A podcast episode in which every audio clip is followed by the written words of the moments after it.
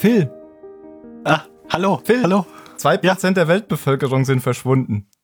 Ach Quatsch. Die Hunde sind alle verrückt geworden. Erzähl doch nix. Es gibt einen Kult, die ziehen sich weiß an und rauchen und schweigen. Okay, jetzt bin ich interessiert. und wo sind denn eigentlich unsere anderen Mitpodcaster? Hm. Naja, hm, hm. die hatten wahrscheinlich einfach Pech. Ja, ich glaube auch. Verdammt, dann müssen wir das jetzt zu zweit machen. Ja. Denn wir wollen über The Leftovers reden. Ich glaube, wir haben darüber schon mal in irgendeiner Lost-Episode ganz kurz. Ich glaube sogar in, der, in einer der ersten. Echt? Ja. Ich glaube, dass die, die, die Leftovers-Serie ist so auf meinem Radar ziemlich zeitgleich aufgetaucht, als wir, als wir mit Lost angefangen hatten. Ja, na, das stimmt nicht. Also Dani war auf jeden Fall noch dabei. Das, das kann sein. Wir haben aber schon 2013 mit Lost angefangen und erst äh, oh. so im Sommer 2014 ja, okay. hat The Leftovers begonnen.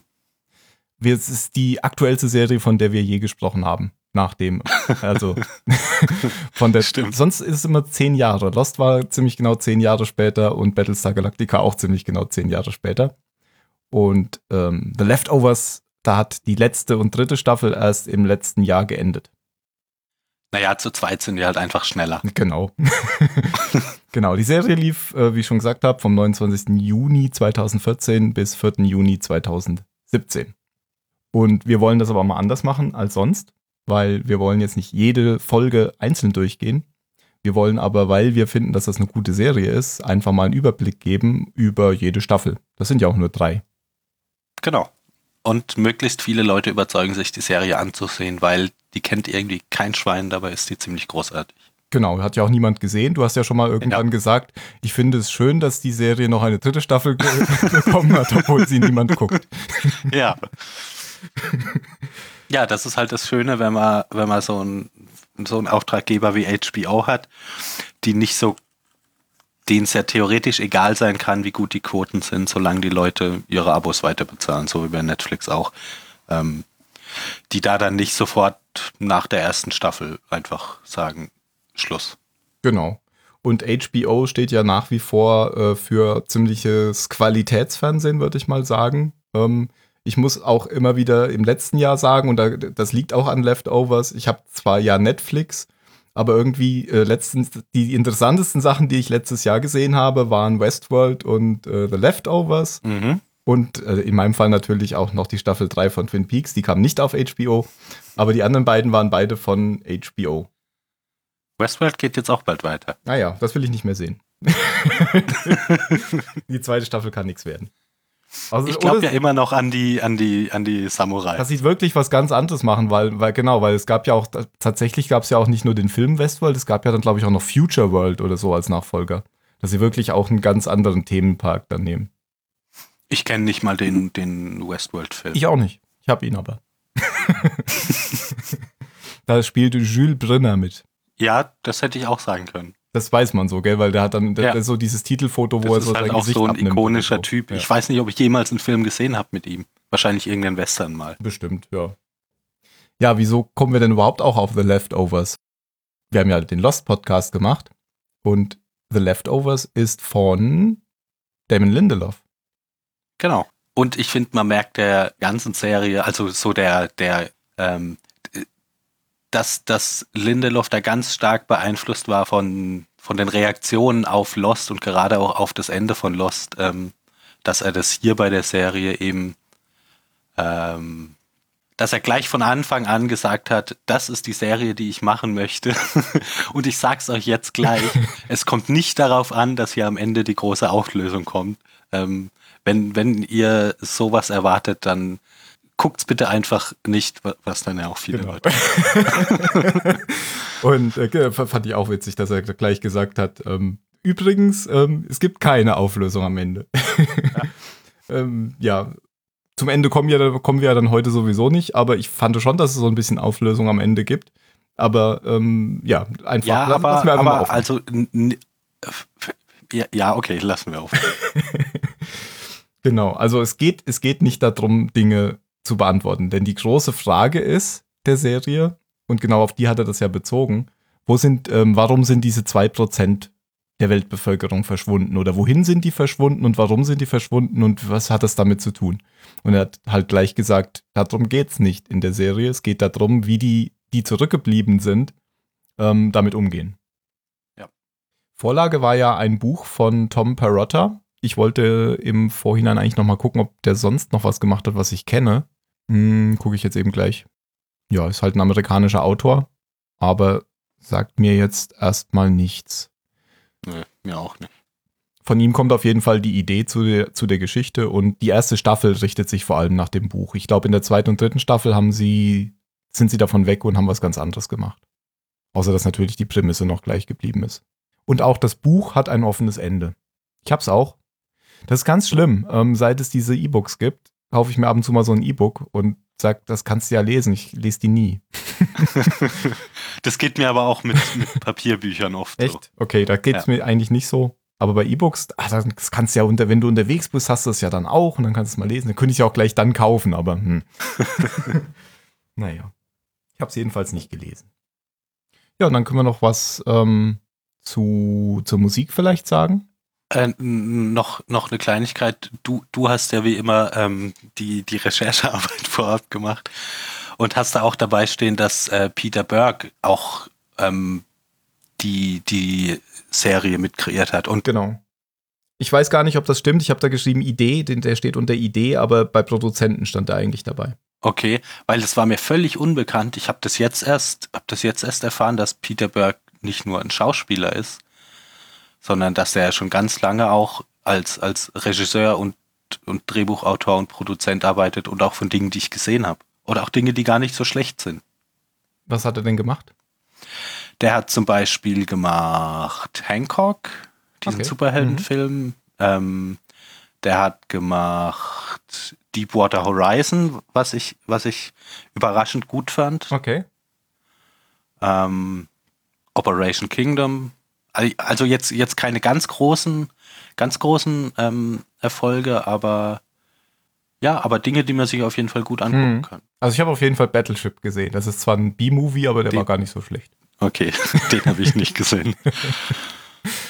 Oder das ist doch der mit Hawaii, wo sie das alte Schiff wieder gegen die Aliens da auftakeln. Das war ähnlich wie ja. Battlestar Galactica, weil alle neuen Schiffe, die sind zu modern und sind von den Aliens gleich ja. äh, niedergemacht worden, genau. Ja, ich war, war, hab mich, ich habe den Film nur wahrgenommen, weil, weil, weil der so, so dumm beworben wurde. mit so einer dummen Schiffe Prämisse. versenken, oder? Und genau, Schiffe ja. versenken mit Liam Neeson. Ja, genau. ja, aber der war ganz nett. Also natürlich ein B-Movie. Aber ich kannte diesen äh, Peter Berg überhaupt nicht. Auch das Gesicht nicht? Nee. Okay. Tatsächlich nicht. Ich habe ihn nur eben aufgenommen, weil er auch klickbar war in Wikipedia. Und er hat ja wohl ähm, bei Chicago Hope oder so mitgespielt. Das habe ich auch nie gesehen. Habe ich nie gesehen. Ja, aber da war wohl ein, ein Hauptdarsteller, ein Arzt. Naja, bei Copland hat er auch mitgespielt.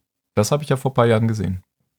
Das ist der Sylvester Stallone genau. Film. Auch, oder? Spielt ja. auch in der das Nähe von New York. Gut. Auf der auf der anderen Seite von der Bucht oder vom Fluss, ich weiß jetzt gar nicht wo. So ein, so ein untypischer Stallone-Film. Richtig, genau. Ich habe auch gerade einen extrem untypischen Arnold Schwarzenegger-Film gesehen, nämlich äh, Maggie, wo es darum geht, dass ähm, seine Teenager-Tochter sich langsam in einen Zombie verwandelt. Also es gibt halt so, so ein, ein Zombie-Virus und das wissen die Leute auch und ähm, wenn du, wenn du infiziert bist, dann ist halt klar, das dauert irgendwie so und so lange und das heißt, du darfst dann noch eine Weile bei deiner Familie bleiben und irgendwann kommt dann die, die Polizei und bringt dich in ein Lager. Okay.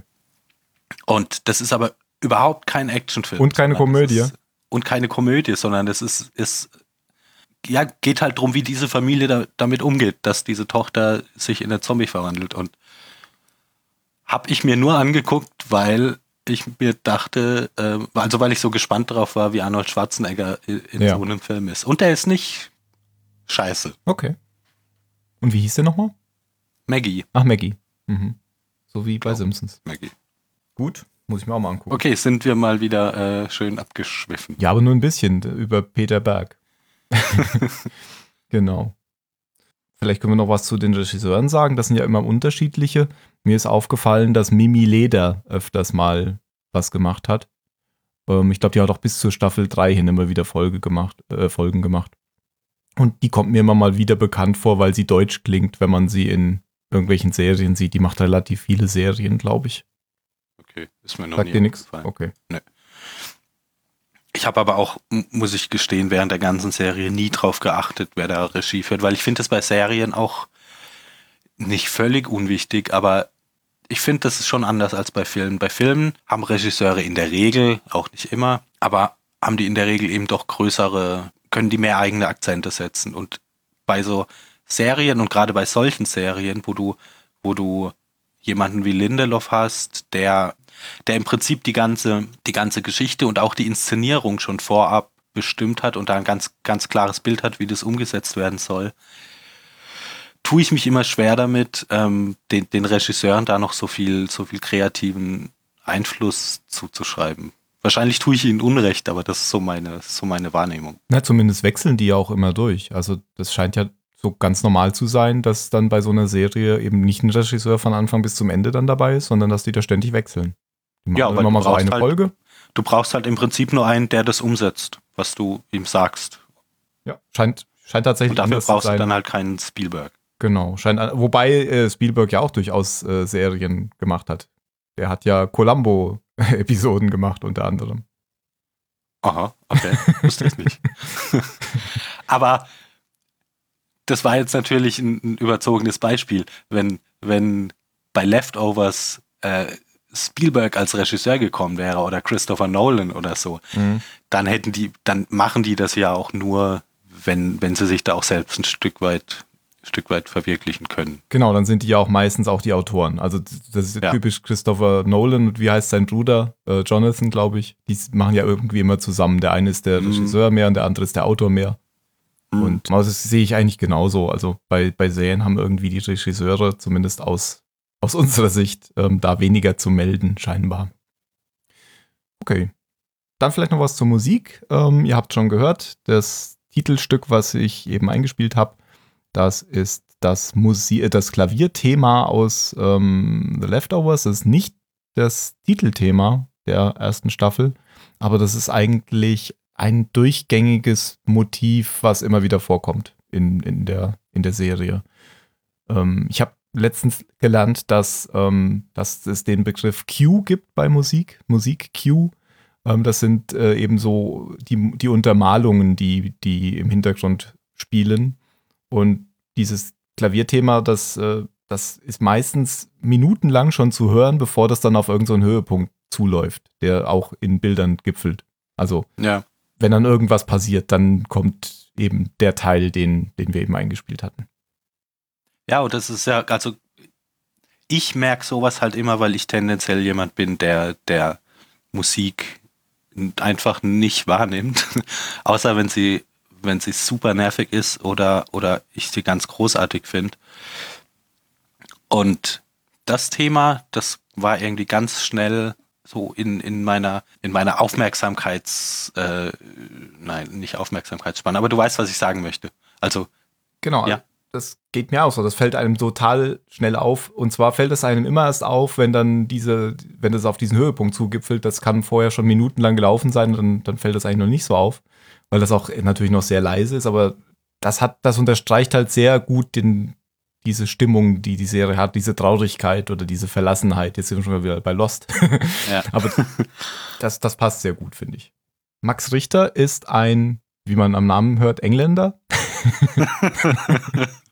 der in Deutschland geboren ist und äh, eigentlich auch schon relativ ähm, viel gemacht hat. Der wohnt auch jetzt wieder in Berlin, habe ich gelesen. Ist aber in England aufgewachsen und ähm, hat zum Beispiel auch Tabu gemacht. Die Serie findest du ja auch Mhm. gut. Ich habe sie, glaube ich, nicht gesehen. Ich habe ja, ich habe nach der ersten Folge abgebrochen. Natürlich gesehen, weil es eine Serie von und mit Tom Hardy Natürlich, ja. ich glaube, ich habe die erste und die zweite Folge gesehen und dann hat es mich nicht so richtig gepackt. Vielleicht probiere ich es nochmal. Auf jeden Fall hat er da die Musik gemacht. Ähm, Arrival hat er wohl zum Teil gemacht, den Film. Oder da zumindest sind da Sachen von ihm benutzt worden.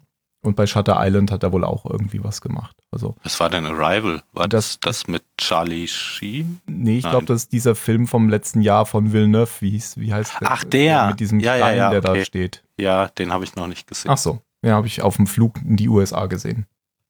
Ja, ich fand ihn mittelmäßig. Echt? Der wurde doch total abgefeiert. Ja, ja, natürlich. ich äh, wurde auch schon sehr zurechtgewiesen vom, von Ben, dass ich den Ah ja. mittelmäßig fand. Aber Shutter Island fandest du richtig Fand- gut. ja, das fandest du ja nicht gut. ich. den, ja, Ich fand ihn super. Shutter Island fand ich so gut, weil das, ähm, weil das so ein Film war, wo die, wenn, wenn ich das, Achtung, Spoiler, ähm, weghören die nächste Minute.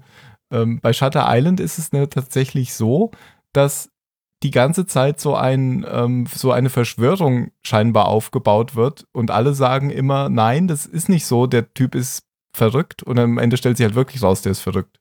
Das finde ich so gut an dem Ja. Film. ja, ich fand den ja auch nicht furchtbar. Na gut, ich fand ihn super. Ist ja auch von, wie heißt er? Scorsese, oder? Ich glaube, ja. Ich glaube, der ja. ist von Scorsese. ja, aber Spoiler ist doch ein gutes Thema. Ja. Was wir vielleicht auch noch kurz ansprechen sollten. Mhm. Also wir sind uns da ja, glaube ich, beide einig, dass es eigentlich, die, dass diese Serie nicht spoilerbar ist, weil, weil es halt eben nicht darum geht, irgendein Geheimnis aufzudecken, ähm, sondern einfach Menschen dabei zuzuschauen, wie sie mit bestimmten Situationen umgehen. Und da gibt es keinen großen Twist oder so. Ja, ich finde auch, man kann durchaus erstmal unseren Podcast hören und wenn man dann Lust auf die Serie bekommt, dann kann man auch dann noch in Staffel 1 einsteigen. Wir werden natürlich nachher in, in, über ein paar Sachen noch reden, die am Ende der, der Staffel kommen, die erst erklären, wie, wie bestimmte Dinge passiert sind, aber das würde ich jetzt auch nicht unbedingt als, als Riesen-Spoiler oder als Erkenntnis Nö, sehen. ich Da sind finde, so ein paar ich find, das macht ja das Erlebnis auch nicht kaputt, Genau, ja. dir das anzusehen. Genau. Man weiß halt vielleicht dann schon ein bisschen, bisschen was mehr über die Charaktere, weil das ist eigentlich wieder so eine typische, da merkt man auch wieder, dass da Lindelof und Lost irgendwie mitspielt. Ähm, man, man kriegt immer erstmal so ein paar Brocken hingeworfen und dann wird einem nach und nach so über Bilder sehr oft erzählt, wie ähm, diese Charaktere jetzt dahin gekommen sind, wo sie sind. Stichwort Bilder. Ähm, ich finde, das ist auch eine sehr visuelle Serie. Also erstens sind die Bilder toll. Ähm, das wird in Staffel 2 und 3, finde ich, noch viel deutlicher. Ja. Bei, bei Staffel 3 habe ich das richtig abgefeiert, wie, wie schön diese ähm, Landschaftsaufnahmen und so da inszeniert sind. Aber in Staffel 1 ist das auch schon okay. Ich habe nachher noch ein Beispiel. Und, und zweitens ähm, erzählen die da auch die Geschichten mit Bildern sehr gut.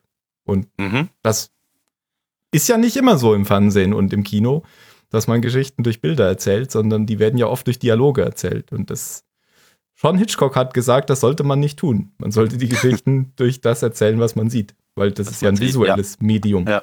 Und das machen die, machen die wirklich richtig gut. Also da, da gibt's halt wirklich, da gibt's immer wieder Szenen, die, die dann, finde ich, unglaublich ergreifend sind durch diese, durch die optische Inszenierung. Jetzt nicht, nicht, ah, nicht mal nur drauf beschränkt, dass man sagt, oh, das, das, da, da habt ihr jetzt aber die Landschaft schön mit ins Bild genommen, sondern auch, ähm, wie du, wie du den Charakteren dabei zusehen kannst und wie du es eben gerade sagtest, dass die mir jetzt nicht erzählen, ich bin gerade sehr traurig, weil meine Tochter Genau. ist gestorben, Ja. sondern da, dass du es einfach lesen kannst in ihren Gesichtern, was gerade passiert und dann noch diese starke Musik dazu, das ist einfach wirklich oft, ähm, also gibt es ganz selten, dass, dass Serien in der, in der Inszenierung so stark sind. Ja, vor allem, weil es auch nicht ganz so cheesy wird. Also das könnte, kann ja sehr schnell umkippen in so pathetisch und, und cheesy. Ähm, und das finde ich ist ein, vielleicht manchmal so, aber sehr selten, finde ich. Es ist nicht so eine cheesy Stimmung. Auch wenn, auch wenn die Musik so ein bisschen in die Richtung geht. Ja, aber ja, was soll ich sagen? Also es funktioniert für mich. Ja, für mich auch. Ja, dann können wir gleich eigentlich noch was über den Cast sagen. Ähm, denn der funktioniert für mich eigentlich auch. Eigentlich kein Totalausfall dabei. Ich finde die eigentlich sogar ziemlich gut, die meisten. Ja, die meisten. Ja. Die meisten. ähm, ja, fangen wir doch einfach mal, gehen wir mal durch, oder? Da gibt's, wir können ja noch so ein bisschen erklären dann gleich, wer die Leute sind. Ähm, da gibt's den Kevin Garvey Jr., Das ist so der männliche Hauptdarsteller. Ähm, das, der ist äh, der Polizeichef in der Stadt und wird gespielt von Justin Theroux. Theroux. ich habe ich es übrigens nie verstanden. Kevin Garvey Jr. Warum machen Leute das? Tja. Also warum gebe geb ich meinem Kind den gleichen Namen? Ja, vor allem Kevin.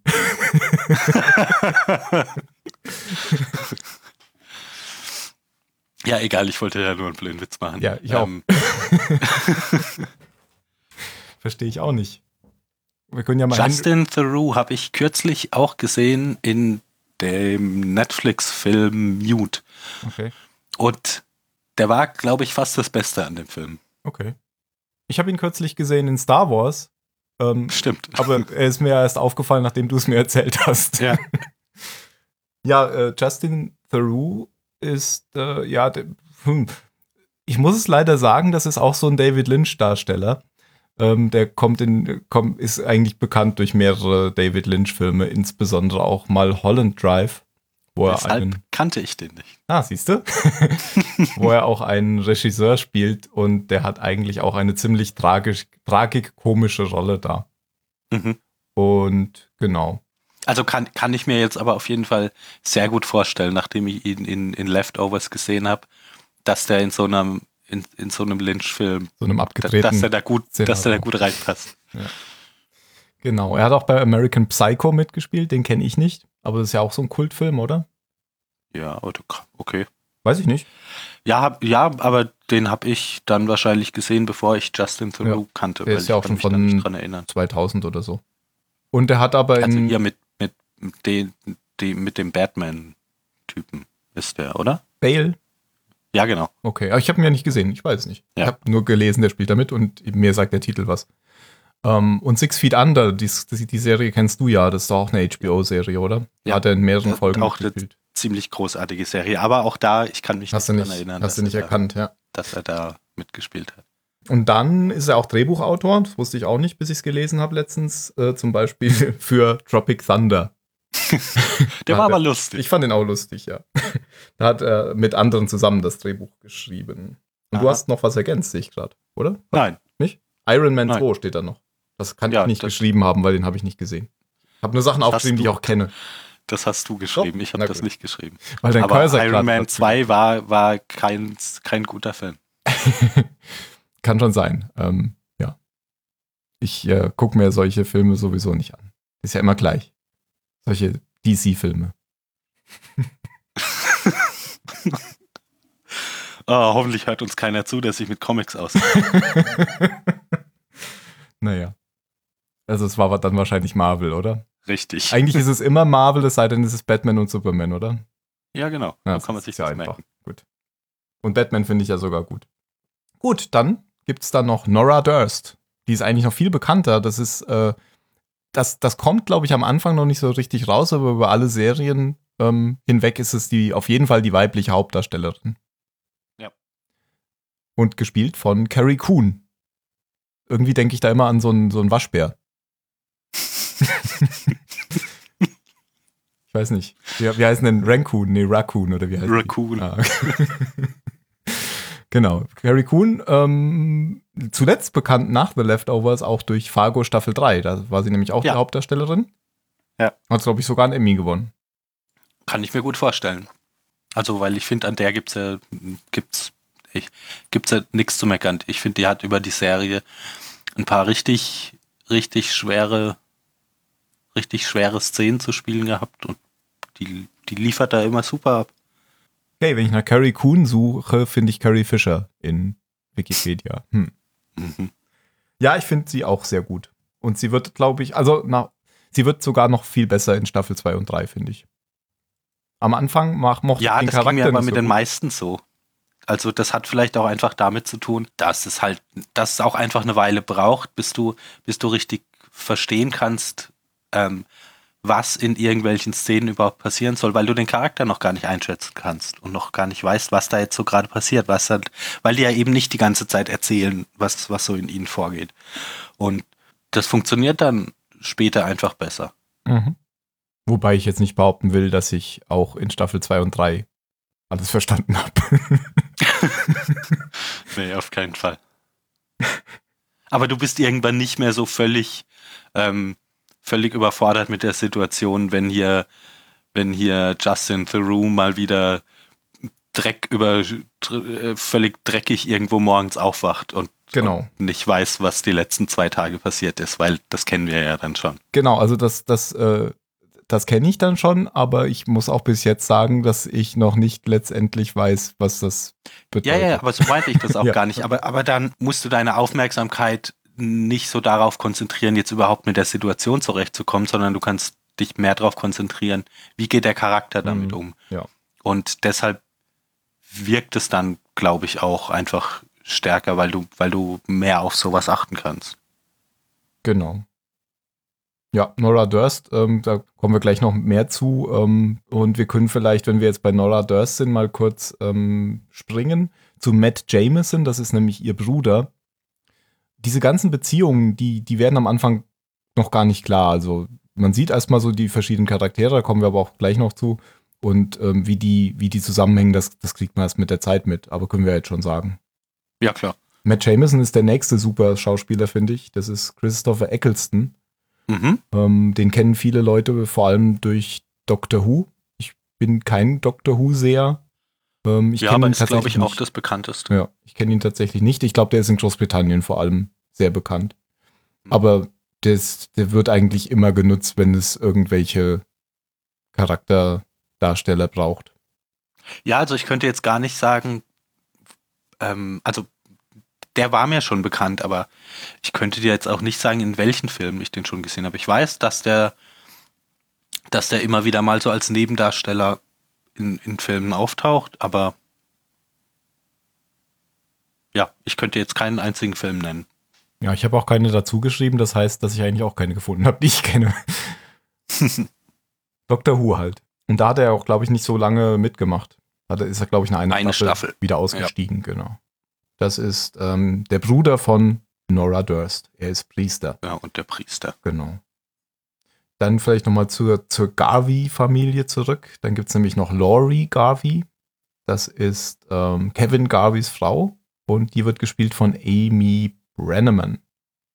Finde ich eigentlich auch sehr gut. Ja, es ist, es mag, mag zwar ein bisschen langweilig sein, wenn wir jetzt bei jedem sagen, hat das sehr, sehr gut gemacht, aber es stimmt halt einfach in den aller, allermeisten Fällen. Also ich habe ich hab tatsächlich nur einen Darsteller, bei dem ich immer wieder, de, dem, dem ich das nicht immer so ganz glauben konnte, den ich ein bisschen schwächer fand, aber der jetzt auch kein Totalausfall war. Ich glaube, vielleicht ist das der gleiche. Ich habe nämlich auch einen. Aber da kommen wir vielleicht gleich dazu. Ja. genau, Amy Brenneman kenne ich eigentlich auch nicht so richtig von anderen Serien. Aber die hat die Haare schön. Die hat eine unheimliche Haarpracht. Also ich kenne sie aus, das, das war so eine Ärzte-Serie, die meine Ex-Freundin geguckt hat. Ja. Da hat die mitgespielt. Sie hat bei Heat mitgespielt. Bei dem Film? Ja. Huh. Ich weiß aber nicht, wer das ist. Vielleicht ist das die. Ähm, Wahrscheinlich die Freundin von Al Pacino. Ach so, ich dachte vom anderen. Von Robert Oder De von, Niro. ah, doch, ja, natürlich. Die Du hast recht, sein, von Robert oder? De Niro. Ja, Die er da mit über die Wiese genommen hat, da mal Ja. auf sein Haus. genau. So, dann geht's weiter mit. Moment, jetzt kommt, jetzt kommt die, die ich finde, die, die nicht immer so überzeugend ist. Das ist Liv Taylor. Liv Tyler. Tyler. Ist das Echt? auch die, Okay. die du meintest? Nee? Nein, Okay. das ist nicht die, die ich meinte. Ist ja aber auf jeden Fall mal die, die prominenteste Schauspielerin, Das ist auf oder? jeden Fall die prominenteste, bekannt natürlich durch Herr der Ringe und durch Armageddon. Und als Tochter von Steven Tyler. also eine Elbenprinzessin. Ja, ich Und die, die fandest du nicht überzeugend. Das weiß ich auch gar nicht, ob ich die, die nicht als Schauspielerin überzeugend fand. Vielleicht lag es auch einfach daran, dass ich nie so richtig wusste, was die eigentlich wollte. Was Vielleicht- der, ja, Vielleicht liegt also das aber auch an dem Charakter. Das, das ging mir auch so, dass ich mit dem Charakter, das ist mir ganz, ganz lange und eigentlich hat es, glaube ich, nie aufgehört, ähm, dass ich mich immer gefragt habe, wieso machst du das denn jetzt? Also die, die auch so komische Sprünge in ihrer Entwicklung gemacht hat, Mhm. ähm, die, die du halt nicht, nicht so richtig mitverfolgen konntest, weil die, weil, weil die relativ wenig Zeit in der Serie hatte. Und, und sie dann halt immer wieder mal an einem, an einem anderen Punkt aufgetaucht ist und dann irgendwie plötzlich super, super krass war. Also weil die, die, die fängt ja an als normaler, normaler Mensch.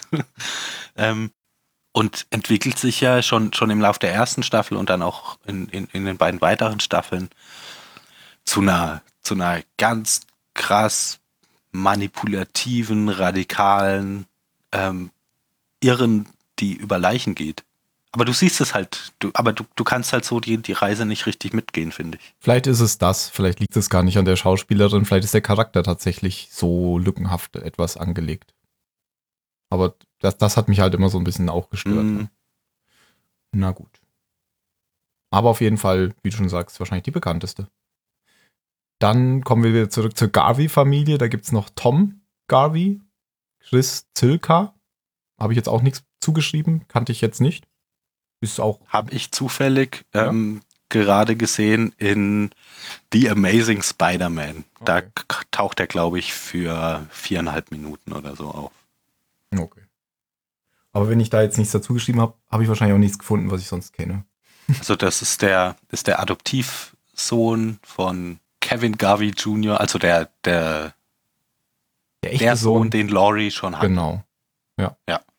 Und das ist der Schauspieler, der, ah, der mich nicht so richtig mitnimmt, weil der, ja, ich weiß nicht. Ich kann es dir gar nicht so richtig sagen, woran das liegt. Aber ja, mich hat halt vor allem der, der ganze Plotteil mit ihm nicht so interessiert. Ja, ich wollte gerade sagen, vielleicht ist bei mir das gleiche Problem, was du mit Liv Tyler hattest, dass es weniger um den Schauspieler geht, als, als eher um den Charakter. Hm. Gut, und dann kommen wir zur Tochter. Die haben nämlich auch noch eine Tochter, Jill Garvey. Genau, da habe ich rausgefunden, dass die Tochter von Andy McDowell. Und das hat mich überhaupt nicht, also ich wusste das nicht und ich bin auch nicht von selber draufgekommen, aber wenn man das sieht, äh, ja. liest, dann ist es völlig klar, dass es natürlich die Tochter von Andy McDowell ist. Ja, es sieht ja schon sehr ähnlich, gerade von den Haaren, ja. ja. genau. Und die fand ich schon auch gut. Also. Ja, fand ich, also schon von, von, von Folge 1 an ähm, war ich beeindruckt, weil die so unglaublich jung noch ist mhm. oder zumindest wirkt. Ich weiß, ich bin ja manchmal überrascht, ähm, wie, wie, wie stark das tatsächliche Alter von Schauspielern abweicht. Wahrscheinlich ist sie 34. Aber ja, ich fand die, fand die richtig stark. Ja, inzwischen ist sie 23, also war sie noch unter 20. Ja. Ich fand sie auch gut. Ich habe allerdings auch nichts gefunden, groß was, wo sie mitgespielt hat. Aber ist ja auch noch sehr. Ja, hat ja noch ein bisschen Zeit für ihre Karriere. So, und dann kommt eine meiner Lieblingsdarstellerinnen und zwar äh, Patty, gespielt ja. von Anne Dowd. Das kann, glaube ich, keiner, der die Serie sieht, also nachvollziehen. Kann, kann er wohl abstreiten, dass die ein ach so, Highlight ist. Ach so, ich dachte, ach so, du meinst, bevor sie die, die Serie sieht. Ja, also die, die hat so ein, äh, die ist so eine ältere Frau, die hat so ein bisschen so ein zerknautschtes Gesicht und äh, die spielt einfach super. Ja, und auch den, und die, die schafft es, finde ich, so gut, ähm, diesen, also diesen Charakter, bei de, dem, dem, dem ich eigentlich die ganze Zeit Ohrfeigen geben möchte und sagen mir, hör doch mal auf mit dem Scheiß. Ähm, aber trotzdem, trotzdem so nachvollziehbar darzustellen und auch, auch auf so eine, die, die ist immer so, die ist so selbstsicher und so und ist sich so im, im Klaren, also die, die will was mhm.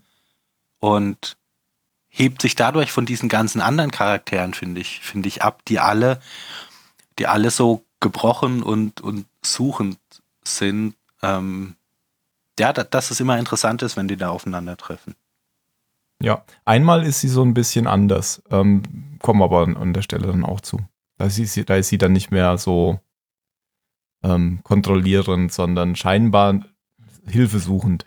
Aber da habe ich mir noch was zu aufgeschrieben. Mhm. Ähm, das ist eine Schauspielerin, die gibt es schon ewig.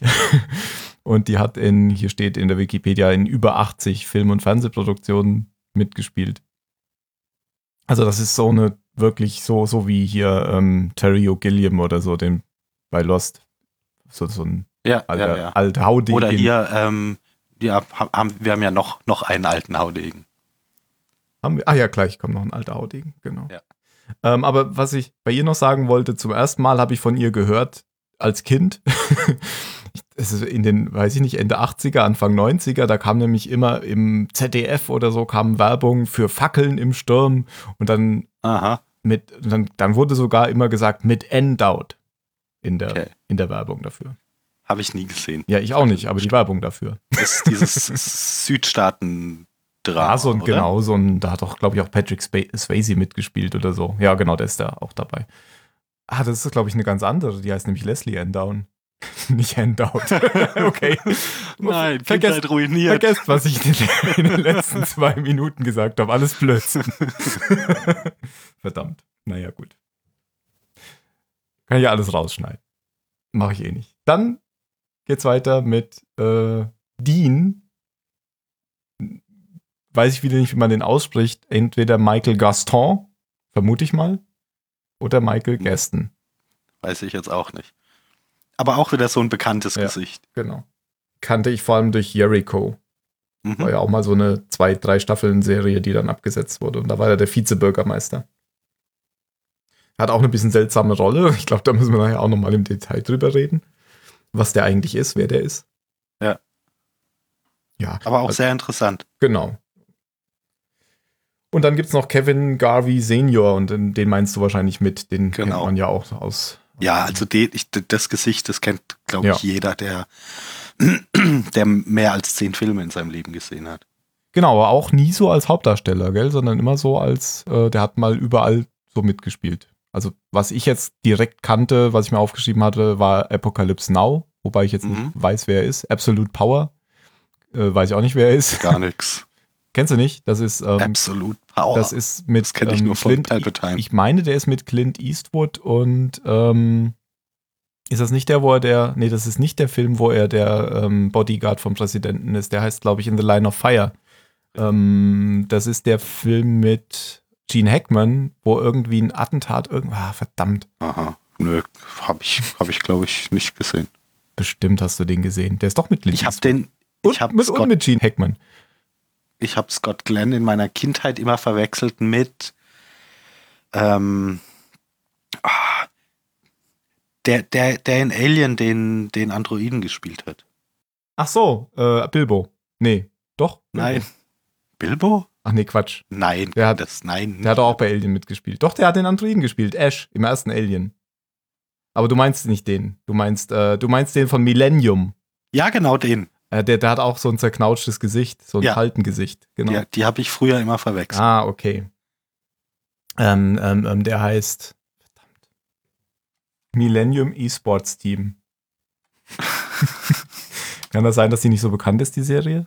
Ja, das war doch so ein, war, war das nicht so ein Akte X-Spin-Off? Ja, genau, sowas? sowas. Oh, sogar die Serienjunkies lassen mich im Stich. können ja einfach auch in Alien gucken, wie er heißt.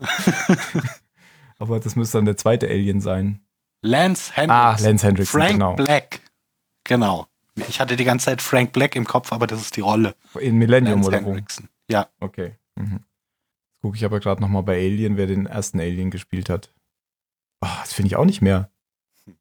Also mit dem verwechselst du auf jeden Fall immer äh, Scott Glenn. Äh, Scott habe ich früher. Mit, Ja. Mittlerweile kann ich sie auseinander. Okay.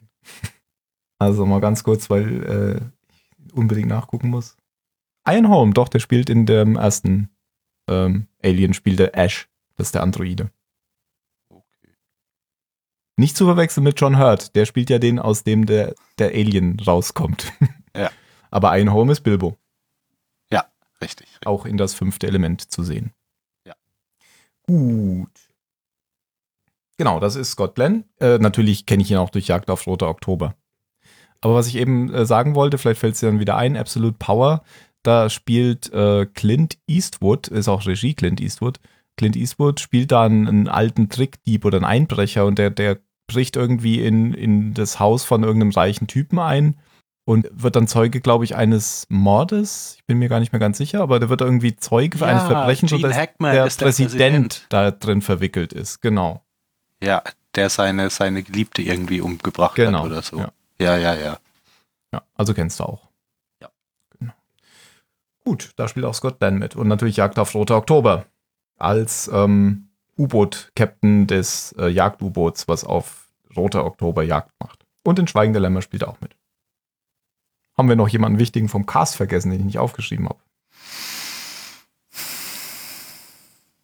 Hm, nö, ich glaube nicht. Hier waren schon ein paar bei. Also generell muss man sagen, die Serie geht mit dem Cast sehr ähm, also ganz viele Leute, die jetzt in der ersten Staffel vorkommen, die kommen in der zweiten einfach gar nicht mehr vor. Oder nur noch irgendwie, wir werden nur noch mal erwähnt oder so. Also die, die, die räumen da sehr mit dem Cast einfach zwischendurch auf, ohne dass die jetzt sterben oder so. Aber da kommen wir, glaube ich, in der zweiten Serie, ja. in der zweiten Staffel zu, warum das so ist. Aber genau. Aber die, die wir jetzt hier so gesagt haben, die kommen eigentlich immer mal wieder vor, glaube ich. Ja, schon. Das ist, ja, das ist der, naja, der, der zentrale Cast wäre jetzt übertrieben, aber nur die Leute, die uns halt, ja, die uns fast bis ans Ende alle begleiten. Ja. Ah, da fällt mir noch jemand ein, die habe ich vergessen. Das ist die Frau von, von Matt Jameson. Ähm, die habe ich deswegen vergessen, weil die fast nie zu sehen ist. Ähm, deswegen, ja, die weil, liegt ja auch nur im Koma rum. Die liegt in so einem Wachkoma oder so, genau. Ja. Und ähm, die, die ist aber auch noch immer dabei eigentlich. Ja. Ja, da können wir ja den Namen für, für die zweite Finden Staffel können wir dann den Namen Staffel raus. Genau. zweite Staffel müssen wir dann eh wieder neue Leute finden. Ja, als hätten wir es geplant, könnten wir jetzt vielleicht nochmal die, die zehn Folgen, die Staffel 10, äh, besteht aus zehn Folgen, die können wir vielleicht einfach nochmal kurz durchgehen, die Titel nennen und mhm. in zwei Sätzen sagen, worum es da geht. Und ich fange einfach mal an äh, mit einer von 50. Das ist die Pilotfolge. Heißt auch auf Englisch einfach nur Pilot. Und ähm, da geht's, da wird ganz, ganz am Anfang dieses Ereignis, dass 2% der Weltbevölkerung verschwinden, ähm, kurz gezeigt, noch vor dem Intro. Und dann kommt sozusagen ein Zeitsprung in die Zeit äh, jetzt. Das Ereignis fand am 14. Oktober 2011 statt und die Serie spielt, wenn ich mich nicht verrechne, drei Jahre später, oder? Das ist der dritte Jahrestag dann. Ja. Also 2014. Genau, ist ja auch 2014, glaube ich, genau. glaube ich, rausgekommen, ja. die Serie. Ähm, das wird in dem Pilotfilm gezeigt und dann ähm, geht es in, der, in diesem Piloten einfach erstmal darum, alle Charaktere vorzustellen. Und man weiß am Anfang aber noch gar nicht so richtig, wo die überall, wie die zusammengehören. Also man sieht Kevin Garvey, der am Anfang irgendwie joggt. Und dann sieht man ähm, ähm, ähm, ähm Nora, die ähm, eine Rede halten soll, weil das soll. Ich bin schon viel zu detailliert, oder? also es werden alle Charaktere vorgestellt. Und man erkennt erst so im, im Laufe der ersten Folgen, ähm, wie die überhaupt in, zueinander in Beziehung stehen. Ja, mehr muss man da, glaube ich, nicht sagen. Naja, also ich, ich finde so ein paar Grundlagen können wir ja schon, können wir schon, also diese, weil wir, wir sind zum Beispiel noch überhaupt gar nicht drauf eingegangen, dass es, ähm, dass sich so diese, die Gruppierung der Guilty Remnants gebildet hat. Ähm, also ich finde, so ein paar Grundlagen braucht man, braucht man schon ähm, falls man die Serie nicht gesehen hat, um, um das irgendwie einordnen zu können, was, was wir sagen. Ja gut, dann äh, wir befinden uns jetzt drei Jahre später, also und es ist der der Jahrestag steht bevor von diesem Ereignis, wo die Leute verschwunden sind. Und man sieht, dass Kevin eben er ist Polizist, er ist Polizeichef in Mapleton, das ist ein fiktiver Ort in den USA in der Nähe von New York ähm, ich habe nachgeguckt, es gibt 19 Mal den Ort Mapleton in New York, aber äh, nicht in New York, in den USA, aber keinen Mal im, im Staat ah, New York. So ein bisschen wie, äh, wie Springfield. Ja, Bietet genau. sich an, weil das gibt so oft. Genau. Und ähm, er ist da der Polizeichef. Ist so eine Kleinstadt. Kleinstadt heißt in den USA ja immer noch was anderes als bei uns. Wahrscheinlich 100.000 Einwohner oder so. Bei uns wären das 1.000. ähm, dann gibt es, ähm, dann, dann wird Tom gezeigt. Tom ist ja sein Sohn, das ist zu der Zeitpunkt noch nicht klar. Der ist ganz woanders. Ähm, der ist irgendwo im Mittleren Westen und bringt so einen ähm, Politiker zu einem Guru. Holy Wayne heißt der. Holy Wayne. Ja. Holy das ist auch ein sehr abgefahrener Typ. Genau, und, das, und der hat da irgendwie so eine, wie, wie so eine Sektenranch da irgendwie aufgebaut. Und da bringt er diesen Politiker hin. Weil Holy Wayne, der ähm, ist so ein selbsternannter Messias, der sagt, dass er durch Umarmungen die Leute den Schmerz nehmen kann. Den Leuten ja. den Schmerz nehmen. Aber dieser, dieser, also ich kenne den Schauspieler nicht, aber die Augen von dem ja. sind schon, sind schon echt, ist ein creepy Typ. Ja, ja, ja. Der kommt ja auch über die ganze Szene, äh, Serie, über die ganze Staffel immer wieder vor. der Ja. Holy Wayne. Den haben wir noch vergessen zu erwähnen. Ähm, dann äh, Jill, das, äh, man sieht so, dass sie so ziemlich, ähm, ja, auch schlecht mit der Situation zurechtkommt. Ähm, ne, wir, wir gehen erstmal zu, zu ihrer Mutter. Das äh, hängt nämlich damit zusammen. Laurie. Laurie hat sich nämlich den sogenannten Guilty Remnants angeschlossen. Die Guilty Remnants äh, sind ein, ja, ein Kult. Ich habe es ja am Anfang schon so gespoilert. Das, die, die laufen so mit weißen Kutten, nee, sind keine Kutten, eher so Jogginganzüge durch die Gegend. Ja. Und äh, treten immer zu zweit auf und stellen sich einfach vor irgendwelche Häuser und blicken Leute an, die da vorbeikommen. Und sie sagen aber nichts, weil sie haben so ein Schweigegelübde. Sie rauchen aber ständig. Das sieht sehr bizarr aus, wie sie da überall rauchend in ihren weißen Klamotten rumstehen. Ja. Und Laurie ist Mitglied dieser Guilty Remnants. Und gleichzeitig die Mutter von Jill und Tom und die Ehefrau von Kevin. Und wie sie dazu gekommen ist, das erfährt man erst sehr spät, dass sie da beigetreten ist. Ja, und auch was die Guilty Remnants überhaupt wirklich wollen, war mir in der ersten Folge auch noch nicht so richtig klar. Also was der, was die jetzt bezwecken wollen damit, dass sie halt aufhören zu reden und die ganze Zeit rauchen und, und Leute angucken. Genau, aber sie stören ja am Ende der ersten Folge dieses Fest, diese, diese Gedenkfeier, indem sie ähm, sich am Rand aufstellen und so Schilder hochhalten, äh, auf denen steht Stop wasting your breath. Also, also sie haben irgendwie einen Bezug zu diesem Ereignis und, und, und äh, man hat so das Gefühl, sie, sie, sie glauben, es hat alles gar keinen Sinn mehr, was man tut. Das ist so den ihre Agenda. Ja, genau. Die, die wollen halt, also die sind der Meinung, dass es, dass es notwendig ist, dass es Leute gibt, die dem, dem Rest der Bevölkerung einfach klar machen, ihr könnt jetzt nicht einfach so weiter, weitermachen, als, als wäre alles gut, weil es ist nicht alles gut. Da, Damals ist im Prinzip ist im Prinzip die, die Welt untergegangen und es ist alles ganz schlimm. Und jetzt hört doch mal auf, so zu tun, als wäre alles, als wäre alles wieder in Ordnung. Weil es ist halt alles scheiße. Und irgendjemand, ähm, irgendjemand muss euch dran erinnern, weil ihr, ihr findet ja den, den richtigen Weg nicht und Ja. deshalb müssen wir das tun. Genau. Die machen jetzt immer so Aktionen, um die Leute daran zu erinnern. Und die Leute wollen das natürlich. Natürlich. ja, klar. Und vor, allem- erstens wollen sie nicht ständig daran erinnert werden, weil sie haben ja alle irgendwie Verluste. Und äh, so die, die, die Grundstimmung oder die, die Grundprämisse ist ja, dass diese Leute eben verschwunden sind. Und ähm, man kann das ja vielleicht so ein bisschen wie nach dem Zweiten Weltkrieg auch in Deutschland ähm, verstehen, dass äh, Leute oft erst weitermachen konnten, wenn sie wussten, dass Leute, dass ihre ähm, Hinterbliebenen, also dass sie wirklich, ihre Hinterbliebenen, Quatsch, ihre Verwandten, dass sie wirklich gestorben sind. Also das war ja oft nicht klar, wenn irgendwelche Mhm. Soldaten noch nicht wieder zurückgekehrt sind, ob die tot sind oder ob die vermisst sind. Ja. Und ja. erst wenn man wusste, die sind jetzt tot, dann äh, konnte man wieder weitermachen. Also das, Okay. Das ist ja viel ernster jetzt, als ich erwartet habe. Ich dachte, du machst so einen Witz von, auch in Deutschland nach dem Zweiten Weltkrieg damals sind ja plötzlich von einem Tag auf den anderen alle Nazis verschwunden. So. Das waren keine mehr. Es waren nur noch die aufrechten Deutschen. Genau. Nee, das, das meine ich gar nicht, sondern ich, ich wollte eigentlich sagen, genau, warum man davon ausgehen kann, dass jetzt alle irgendwie einen an der Klatsche haben, so ein bisschen, dass die alle ähm, mit, der, mit der Welt nicht mehr klarkommen. Ja, natürlich. Ich finde das total nachvollziehbar, dass du, also das geht ja sogar Leuten so, bei denen klar ist, was passiert ist, wenn die, wenn die irgendeinen Verlust erlitten Hm. haben, dass es, dass es Menschen so richtig aus der Bahn werfen kann. Ähm, und wenn du dann noch nicht mal weißt, eben was da passiert ist und eben nicht diese Sicherheit hast, dass die nie wiederkommen, sondern dir immer, das ist ja so ein, so ein Ding, womit äh, Nora ganz lange kämpft, Hm. dass sie, dass sie nicht loslassen kann. Ja, weil du dir ja eben einreden kannst, okay, die sind einfach verschwunden, dann können sie ja auch einfach wieder auftauchen.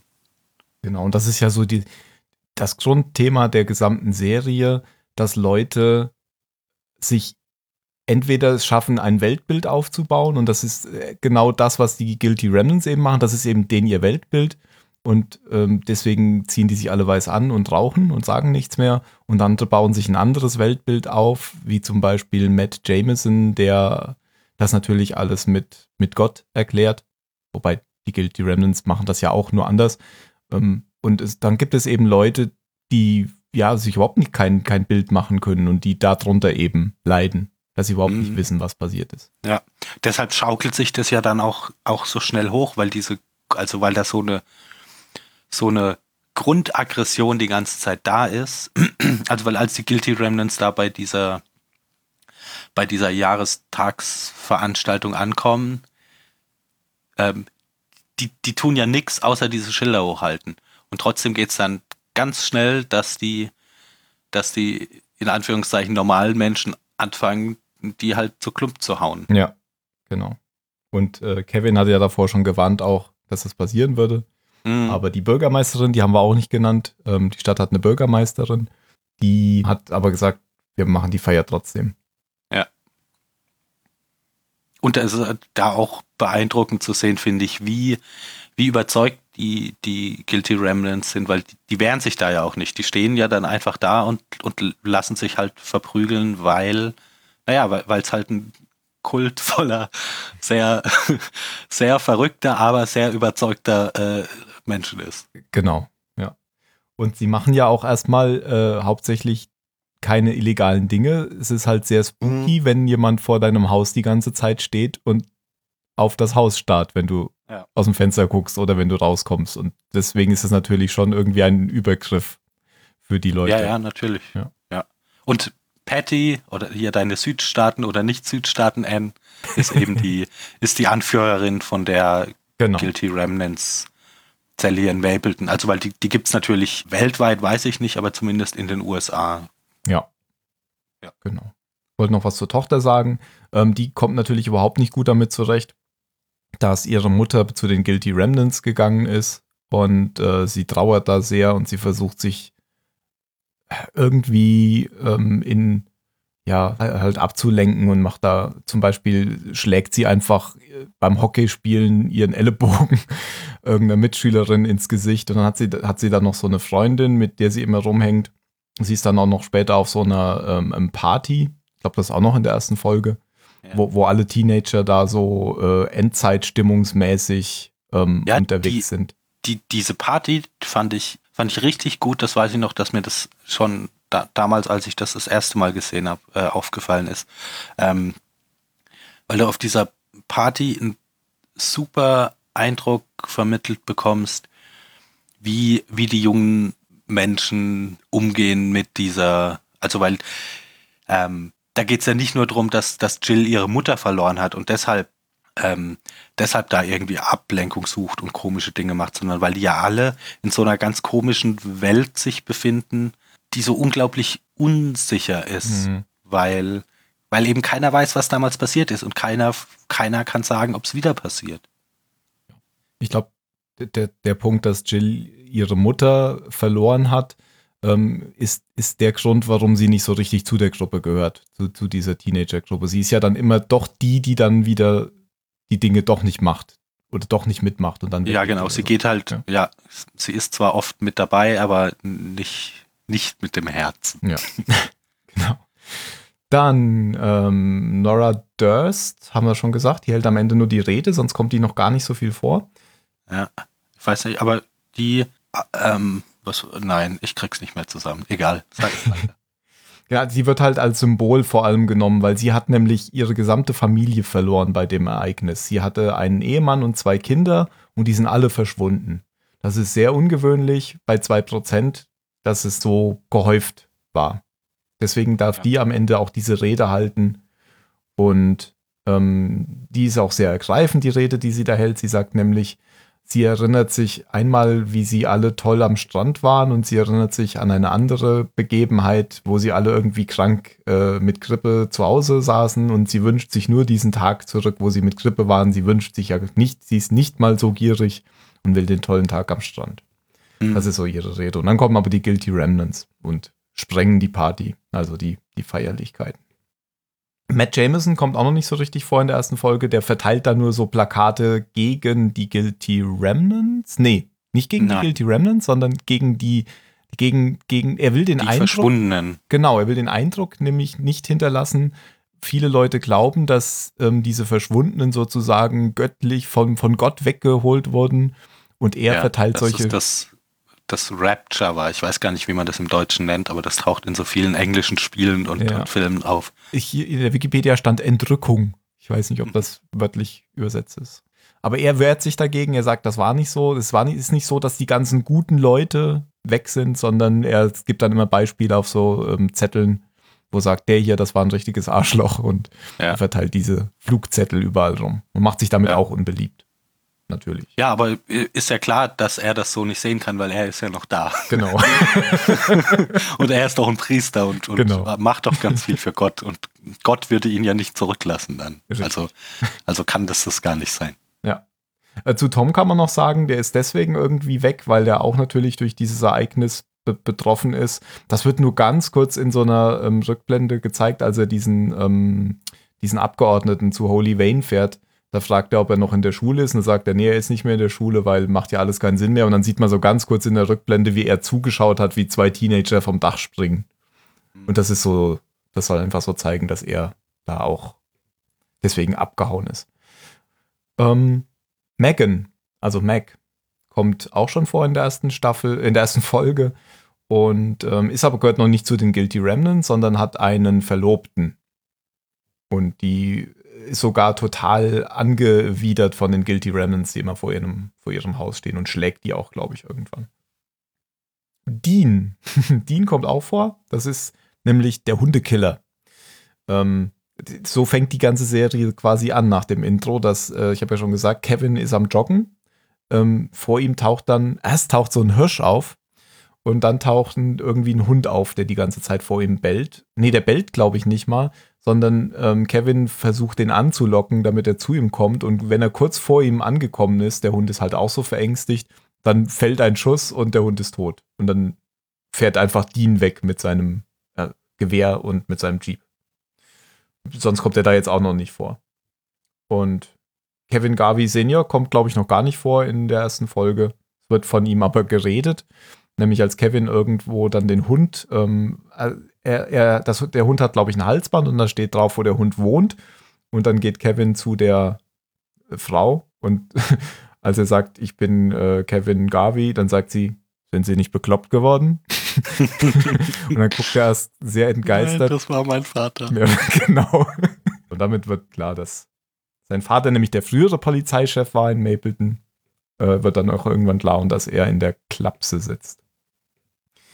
Und das war es eigentlich in der ersten Folge. Also sehr viel Charakteraufbau. Erstmal gucken, wer ist wo und man erfährt halt dann erst am Ende, wie die zusammengehören. Ich glaube, ganz am Ende fährt Kevin dann irgendwann noch zu, ähm, zu den Guilty Remnants. Die haben so ein, so ein, ja, fast so eine Siedlung schon fast. Also mehrere Häuser haben die besetzt oder gehören denen und da wohnen Ja. die drin. Ach ja, wo er, wo er, muss ja immer nachfragen, weil es bei mir schon ein bisschen länger her ist, dass ich das gesehen habe, ähm, wo er, wo er so betrunken war und dann, dann nach, nach seiner Frau, nach Laurie schreit. Meinst ja, das, das? weiß ich gar nicht mehr, ob das in der ersten Staffel war. Ich, äh, schon wieder sage ich Staffel. ob das in der ersten Folge war. Ähm, es kann auch sein, dass ich das gerade verwechselt habe, dass der noch gar nicht zu ihr fährt in der ersten Folge. Kann sein, dass das erst in der zweiten ist. Es war in der Folge, wo er die ganze Zeit in, in diesen, diesen Typen aus der Wäscherei da fertig gemacht hat, der ihm angeblich seine Hemden geklaut hat. Ja, das kommt später. Das ist auch sehr witzig, die Folge. Deswegen würde ich jetzt doch sagen, wir gehen jetzt mal ganz kurz erstmal die, die Folgentitel durch. Jetzt hab, ich habe ja gesagt zwei Sätze und jetzt 20 Minuten später. Ja, aber also so zumindest für die erste Folge ist das ja dass auch man mal so eine, gut. so eine Grundeinleitung hat. Ja, Ja. das ist schon richtig. Dann Folge 2, Phil. Ähm, Folge 2 hieß 1 zu 0 für den Pinguin. Ich weiß nicht mal mehr warum. Kommt der Pinguin Ich vor? weiß nicht wieso, ich habe keine Ahnung. Es ist manchmal wirklich. Aber die heißt auf Englisch genauso. Also das ist jetzt nicht kein, kein deutsches Ding. Das Ja. ist, äh, überhaupt die Folgennamen in der Serie, kommen wir gleich schon bei der nächsten Folge auch zu, ähm, die sind sehr absurd zum Teil. Aber ge- gerade die hier, keine Ahnung. Ganz kurz, äh, ganz kurz. Ähm, ich glaube, Kevin versucht, also der Junge, ich weiß nicht, wie wir das machen sollen. Kevin Junior. Justin Theroux ähm, versucht, Kontakt aufzunehmen oder zu klären wer dieser komische Hundemörder ist. Ähm, ich bin mir jetzt aber echt unsicher, über wie viele Folgen sich das hinzieht, ähm, weil er fängt ja dann so an, auch, an seinem eigenen Verstand zu zweifeln. Gibt es den Typen wirklich? Habe ich mir den nur eingebildet? Bin eigentlich ich derjenige, der hier die, die ganze Zeit Hunde, Hunde erschießt? Weil ja. der findet doch auch irgendwie so eine Hundeleiche in, in, in, in seinem Ach nein, der, der nimmt den Hund mit. Genau, den, den der andere erschossen hat. Und, und Jill hat, Jill hat findet den. Ja.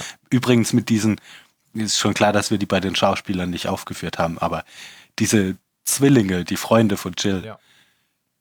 Die fand ich super lustig die ganze Zeit. Ja, das waren halt so äh, bisschen naiv verspielte Teenager, oder? Ja, aber total liebe Typen ja. irgendwie. Aber halt auch so, äh, neben der Rolle irgendwie. Also, weiß nicht. Ja, aber die, die fand ich immer sehr lustig. Ich glaube, die sind auch bekannt oder die kommen in diesen ganzen ähm, Vampir-Filmen, spielen die mit. Ich mhm. fallen jetzt die Namen nicht ein. Okay. Ja, aber weil die halt so, ähm, so eben als, als Jill im Kofferraum eine Hundeleiche findet, dass sie so, oh, okay, dein Vater ist komisch, aber wir helfen dir trotzdem jetzt irgendwie den, den Hund zu begraben. Und ich, ich find, fand die einfach das, das sticht in der Serie so raus, finde ich, wenn du da mal ein paar Leute hast, die halt einfach, einfach nur gute Typen sind und keine, keine völligen, keine völligen Fracks oder, oder du, durchgeknallte Guilty Remnants, oder? Genau, ja, da gibt es ja noch ein paar so witzige Szenen, ähm, die, nachher klingeln die dann auch mal bei Kevin Garvey, weil sie was angestellt haben, um es wieder gut zu machen. Ja. wollen, wollen so fliehen. und der, der, eine sagt, sagt, fahr los. Und dann fährt dann los und dann kommt er nicht mit und dann muss er hinter dem Auto herlaufen. Und Kevin guckt die ganze Zeit nur so hinterher und hat überhaupt kein Interesse daran, den jetzt ja. nachzulaufen, weil er weiß ja eh, wer es ist. ja, also ich glaube, in der Folge geht es eben im, im Wesentlichen darum, dass, dass Kevin so auf dieser, dass er versucht einfach sich, sich selbst einzuschätzen, ob ihm jetzt das gleiche geschieht wie sein Vater, ob er, ob er verrückt wird oder ob da was, da gab es auch diese großartige Szene mit, mit diesem Bagel-Automat. Ofen da. Ja, hervorragend. Wo, wo, er, wo er so einen Bagel in so einen kleinen, so eine Art Mikrowellenofen reinsteckt, um den irgendwie aufzuwärmen. Und dann ist der Bagel halt nicht mehr da. Während dem Gespräch plötzlich. Ja, und das ist, also das ist, war eine, war eine gefühlt zumindest echt lange Szene, und aber ich dann, fand das. Dann nimmt er diesen Bagel-Automaten, reißt ja. ihn den Strom aus der äh, und, und, und haut ihn die ganze Zeit auf den Tisch. Ja. das ist eine Szene, also das ist eine David Lynch-Szene. Ganz ja, klar. Okay, wirklich. Es ist auf jeden Fall eine, eine, eine gute Szene für dieses Show-Don't-Tell-Prinzip. Ähm, weil du ihm eben, also weil er könnte ja auch einfach sagen, naja, okay, war nur ein Bagel, was soll's. Ja. Aber in der Szene kriegst du eben ganz deutlich gezeigt, wie, wie sehr das an ihm, an ihm nagt, dass er die Möglichkeit sieht, dass er einfach durchdreht und dass er sich Dinge einbildet. Ja. Ähm, und deshalb, deshalb eskaliert ja die, die Situation da dann auch so. Genau. Und in der Szene sieht man auch dann, wie er seinen Vater besucht in dem, im Krankenhaus. Weil die Bürgermeisterin hat irgendwie einen guten, einen guten Draht zu dem, zu dem Vater, der war ja der alte Polizeichef. Und sie besucht ihn wohl immer und ähm, er, sie sagt dann irgendwie, sie soll mal zu ihm gehen und er geht dann zu ihm. Und er redet dann erstmal ganz normal mit ihm und, das, und dann, dann fällt, fällt ihm aber plötzlich, oder merkt er plötzlich, wie dann sein Vater die ganze Zeit wieder äh, Stimmen hört, mit denen er redet, weil erst war er so relativ normal, und dann redet er aber immer mit den Stimmen. Und nach diesem, nach diesem Besuch geht er dann abends nochmal zurück äh, in die Polizeistation, um den Bagelautomaten aufzuschrauben. Und dann findet er tatsächlich die, die zerkohlten Toasts, äh, ja, Bagels. Reste. Ja. ja. Doch nicht ganz verrückt. Genau. Ja, dritte Folge, oder? Ja. Zwei ja, Boote und ein Hubschrauber. Nächster Folgentitel. verstanden? Ich habe es nicht verstanden. Ich habe sogar nachgeguckt, ob in meinem ob in meinem Abspielgerät irgendwelche falschen Informationen drin stecken. Das ist ein bisschen so, wie wenn wir uns äh, Folgentitel ja, ausdenken. Genau. Ja. Ich, ich weiß auch nicht, wie man Folgentitel noch durch Podcasts äh, absurder machen soll, wie die, die Folgentitel, ja. die die hier schon haben. Ähm, die, die, in der Folge geht es um Matt Jameson, den Pfarrer. Und es, das kann man schon mal sagen, es gibt eigentlich in jeder, äh, in jeder der drei Staffeln gibt es eine Folge, die explizit um ihn geht. Das war ja nicht wie die Hurley-Folgen bei Lost. Und die haben, sind irgendwie immer besonders, weil er ist halt so jemand, der ja, das ist so, das ist eigentlich eine typisch Klischee geplagte Figur. also eine typische Klischeefigur. Er ist von, von allen Sachen gestraft und geplagt und trotzdem ist er halt der Gläubige, der sagt, er, er hilft allen und er, Gott äh, ist gut zu ihm und das ist so die, diese typische Figur. Ich, ich kann es nicht besser beschreiben, weil. Ja, doch, aber stimmt schon. Das ist ja dieses, äh, es kommen so wenig Leute in die Kirche, seine genau. Gemeinde geht pleite, ähm, se seine Frau liegt im Koma. Ja, seit dem. ähm, seit, genau, seit dem Departure-Ding, weil ja, gab es irgendeinen Autounfall genau. oder sowas, ist ja auch egal. Er kümmert sich eben um seine Frau, er kümmert sich um die Kirche, er recherchiert die ganze Zeit äh, über die, über die Verschwundenen, um zu beweisen, dass es eben nicht die, die Entrückung war. Genau. Er gibt sogar. Und macht aber halt trotzdem immer weiter. Genau, er gibt den Guilty Remnant sogar noch äh, alte Kleider, äh, um, um sie zu unterstützen, obwohl er ja eigentlich gegen sie äh, agiert. Dann kommt jemand, der erste seit der, der Entrückung kommt in seine Kirche, um, um ein Kind taufen zu lassen. Und obwohl er eigentlich gerade ähm, heimlich. Heimlich. Nur, dass genau, seine Frau, Frau nicht, seine Frau nicht mitbekommt. Genau. Und obwohl er dann eigentlich dafür bezahlen will, sagt äh, Matt, nein, das geht aufs Haus. Obwohl er natürlich in der Szene vorher noch mitbekommen hat, dass er bis morgen 300.000 und einen Dollar oder so ähnlich, ich weiß nicht mehr, auf jeden ja. Fall viel Geld beraten halt mehr muss. Geld, als er hat. Genau, um die Kirche zu retten, weil sonst wird sie nämlich verkauft. Und genau, er ist total überfordert. Abends wäscht er dann noch, badet er noch seine Frau, nachdem ähm, die, die Haushälterin sozusagen weg ist. Die kann er auch nicht bezahlen, weil er hat kein Geld. Und trotzdem ist er halt zu allen der, der gute Hirte. Ja. Und Au außer halt, das ist doch in dieser Folge, wo er dann ins, ins Casino geht, oder? Genau, da wollte ich jetzt gerade ja. drauf kommen. Ja, okay. Und, und äh, nee, da komme ich jetzt nicht drauf. Das machen wir später. Wir wollen ja nur kurz die Folgen anteasern. das, das müssen wir im Detail nochmal erklären. Genau. Und aber solche Szenen kommen da halt äh, ständig vor. Und am Ende schafft er es aber nicht, seine Kirche zu, ähm, zu bekommen, weil die Guilty Remnants haben sie ihm nämlich dann weggekauft. Das ist so der Relief von dieser Folge. Vielleicht zum Titel nochmal. Ich habe tatsächlich recherchiert, warum, warum dieser Titel so heißt. Und das ist ein Witz. Das ist ein, äh, die Pointe eines Witzes. Wenn ich den jetzt anfange zu erzählen, dann wird sofort schon klar, worauf es hinausläuft. Und zwar geht es um einen äh, Pfarrer, der während Hochwasser, während einer Sintflut retten sich alle auf ihre Dächer und der Pfarrer sitzt halt auch auf seinem Kirchendach und äh, die Leute werden so alle von, von Motorbooten eingesammelt, um, um sie zu retten und der Pfarrer sagt aber nein, Gott wird mir helfen, ich glaube an Gott, ähm, mir wird nichts passieren. Und dann steigt das Wasser immer weiter, er klettert weiter aufs Dach und dann kommt das nächste Motorboot und er sagt wieder nein, Gott wird mir helfen, ich bin gläubig, ich glaube daran, dass mir nichts passiert, ich bleibe bei meiner Kirche. Und ähm, schließlich sitzt er auf der Spitze des Kirchturms, alle anderen sind schon gerettet und dann äh, kommt noch ein Hubschrauber vorbei und er sagt wieder, nein, Gott wird mich retten. Und natürlich ertrinkt er dann.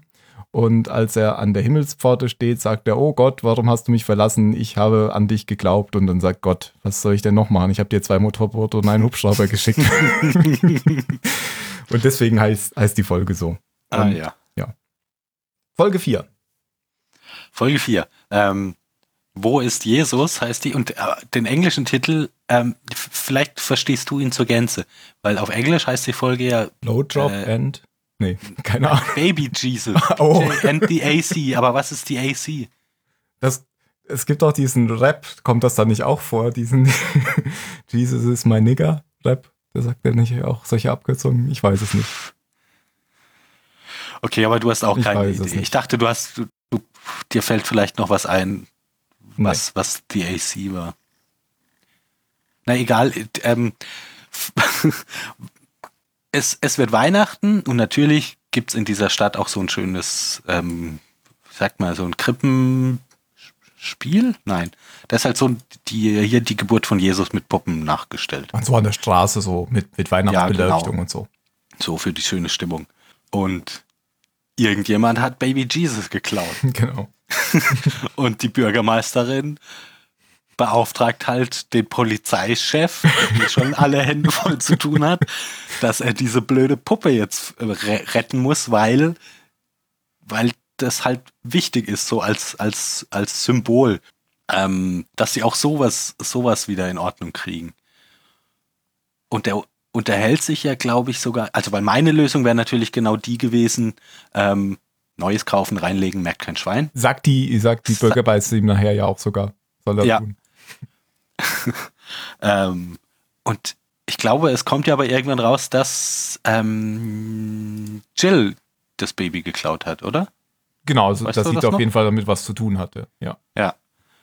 ja. Und da, da kommt das ja auch vor, dass die, diese beiden Zwillinge, dass sie Ach, das ja, dann genau. wieder vor seine Tür legen.